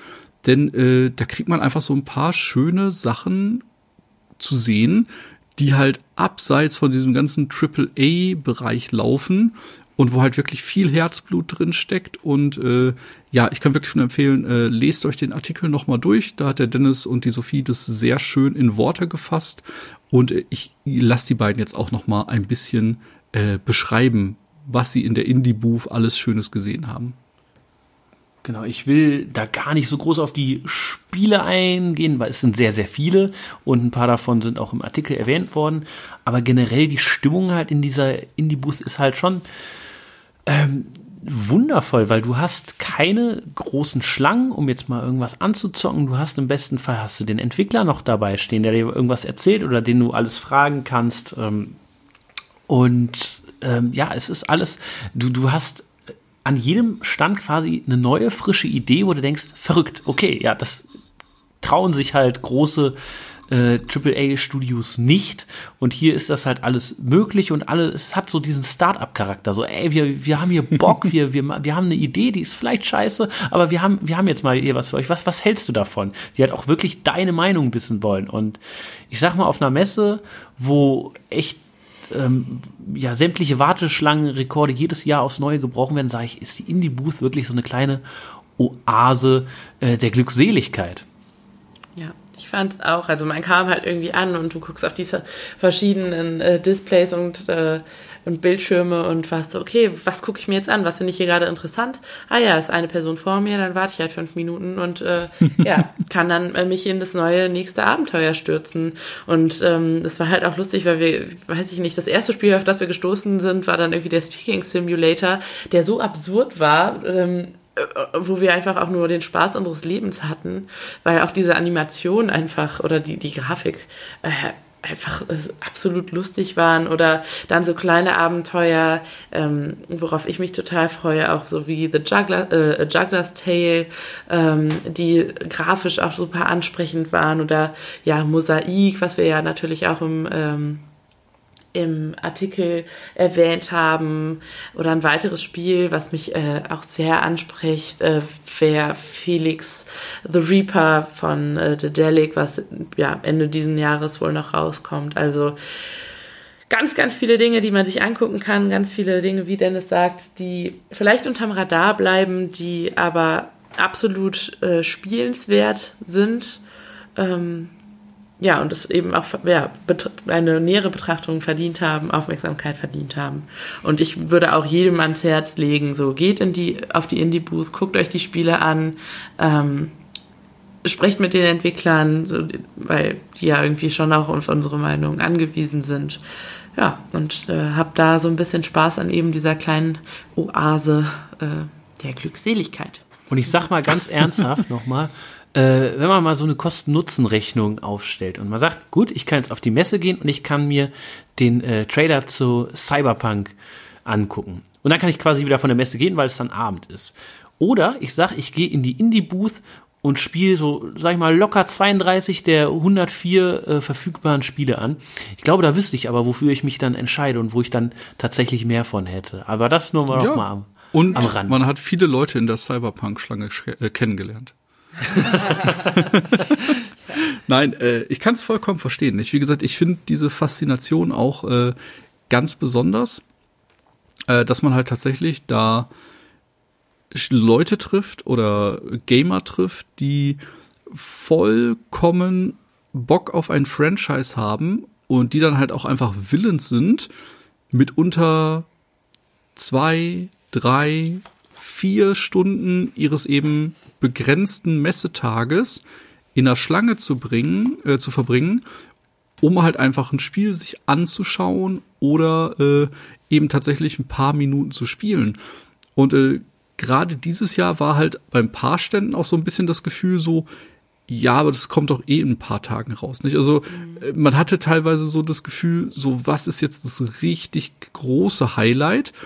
Und da muss ich tatsächlich sagen, weil es das erste Mal im öffentlichen Bereich war, ist für viele natürlich bei Cyberpunk äh, vielleicht so ein bisschen die Vernunft mit ihnen durchgegangen und statt zu sagen, okay, wenn ich realistisch bin, kann ich mir das wahrscheinlich in einer Woche äh, auch wieder auf, die, auf YouTube anschauen und krieg dann äh, vielleicht präsentiert, was so das neue äh, Spielprinzip ist. Oder eben ey, ich kann es eben jetzt schon sehen. Nicht? Ich bin da und wenn ich heute Abend mit meinen Kollegen im Discord quatsche, kann ich sagen, ich habe heute Cyberpunk gesehen. Nicht? Und dann sagen die, shit, ich bin ein bisschen neidisch. Ähm, deswegen, ey, wie man da deinen Tag verteilt, äh, nicht, das kann man, glaube ich, äh, nicht so richtig festmachen. Ich kann es natürlich auch verstehen, wenn du sagst, ja, aber nicht, du kannst auch einfach einen ganzen Tag rumrennen, dich mit Gott und der Welt unterhalten und hast dann nachher vielleicht 20, 30 Spiele angespielt, die du in der Realität dann vielleicht nie spielen wirst, weil wer weiß, ob die es überhaupt bis zum Full Release schaffen oder nicht, was da noch alles dazwischen kommen kann. Da gibt's halt tatsächlich äh, ganz viele Herangehensweisen. Auf jeden Fall. Ähm, ich habe das jetzt auch nur gesagt, weil ich von dieser Indie Boost tatsächlich bisher noch nie was gesehen habe. Ich habe zwar schon von gehört, aber ich Okay. wusste nicht genau wo. Halle 10.2. Ähm, und war dann so positiv angetan dieses Jahr jetzt. Und Ja. ey, ich kann jeden verstehen, der sagt, ich will jetzt, ey, Cyberpunk, das ist mein Ding, ich bin nur deswegen hier und so. Alles cool. Ja. Ähm, aber falls jemand davon noch nicht gehört hat, von dieser Indie-Boost, dann einfach mal ihr noch mal ans Herz gelegt. Ich bin auch erst von äh, Chris infiziert worden. Ich hatte das vorher auch gar nicht auf dem Schirm und bin quasi von einem Riesenstand zum nächsten gelaufen, von Halle zu Halle und habe mir die ganzen AAA-Titel in Anführungsstrichen angeschaut, äh, bis ich dann eben dieses, äh, ja, kleine äh, Aneinanderreihung von Kunstwerken gefunden habe und äh, das ist halt nochmal äh, ein schöner Part der Messe, der vielleicht vielen verborgen bleibt. Deswegen, bevor ihr Geld in der Merch-Halle lasst, lauft doch einfach mal durch die Indie-Halle und guckt, was alles so Spannendes gibt. Gut, dann äh, würde ich sagen, machen wir jetzt auch einen Schlussstrich drunter. Ich bedanke mich ganz herzlich zum einen natürlich für eure Zeit, dass wir heute die Folge aufnehmen konnten. Ich bedanke mich noch viel mehr für eure Zeit, dass ihr äh, ja bei der Messe so Gas gegeben habt und so viele Termine wahrgenommen habt. Und ähm, ich kann wirklich noch mal sagen, äh, ja, nicht, wer äh, das noch nicht auf dem Schirm hatte, unser Team ist jetzt halt eine ganze Nummer größer geworden. Äh, Sophie jetzt schon mit ihrem zweiten Podcast, Dennis äh, jetzt auch schon sehr häufig als Gast dabei gewesen und äh, ja, Gast ist eigentlich gar nicht mehr das richtige Wort, nicht? Also halt einfach die Stammbesetzung ist äh, sehr viel größer geworden und äh, wir freuen uns einfach auf die Aufgaben, die uns da noch bevorstehen, um euch auch in Zukunft spannende Inhalte aufzubereiten und vielleicht einen Artikel mehr zu schreiben als vorher, ein Spiel mehr zu besprechen als vorher. Und äh, genau, wir sind da einfach sehr, sehr motiviert, engagiert, um halt für euch einen spannenden, ja, Output zu generieren. Ähm, an der Stelle natürlich auch äh, ganz großes Dankeschön fürs Hören der Folge, dass wir euch nochmal in knapp drei Stunden quasi unsere Highlights, unsere Eindrücke von der Messe äh, einfach übermitteln konnten. Ähm, mich würde es tatsächlich sehr interessieren, was ihr für Highlights habt, worauf ihr euch dieses oder nächstes Jahr noch freut. Deswegen haut uns gerne auf einem unserer äh, Kanäle an. Und ähm, ja, an der Stelle nochmal von mir großes Dankeschön, dass wir wegen euch äh, so einen Quatsch machen können, wie zu einer Messe fahren, um über Videospiele zu berichten, die in ein, zwei Jahren rauskommen. Ähm, ist mir einfach eine unfassbare Freude, das jetzt schon das vierte Jahr zu machen und äh, das ist einfach richtig, richtig geil. Deswegen danke von mir, großes Danke für euch. Äh, ich bin an der Stelle schon mal raus und äh, lass jetzt Dennis und Vieh noch mal ihre Abschiedsworte formulieren und äh, ich sag schon mal Dankeschön fürs Zuhören und ich freue mich auch, wenn ihr beim nächsten Mal wieder dabei seid. Ja, und ich, äh, wenn wir schon beim Bedanken sind, und ich denke, da spreche ich auch für Dennis, ähm, kann auch nur sagen, danke Chris und Thomas, dass wir hier mit euch mitwirken können, dass wir so eine tolle Gamescom erleben durften. Dank euch eben halt auch mal äh, abseits der normalen Wege, nämlich auch eben im Pressebereich und so tolle Erfahrungen und ähm, ja, ja, tolle Erfahrungen machen konnten.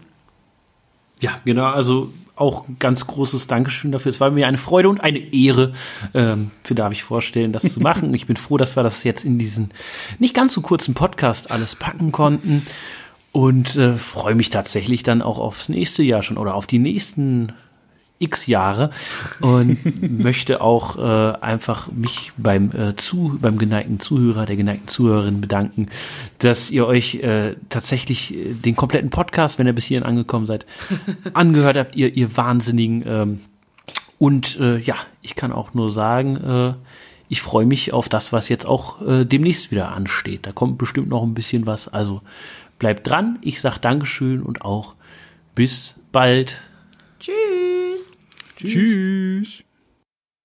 Das war Darf ich vorstellen. Mehr von Chris und Thomas findet ihr auf darfichvorstellen.com und unter darf ich folgen auf Twitter. Bis zum nächsten Mal.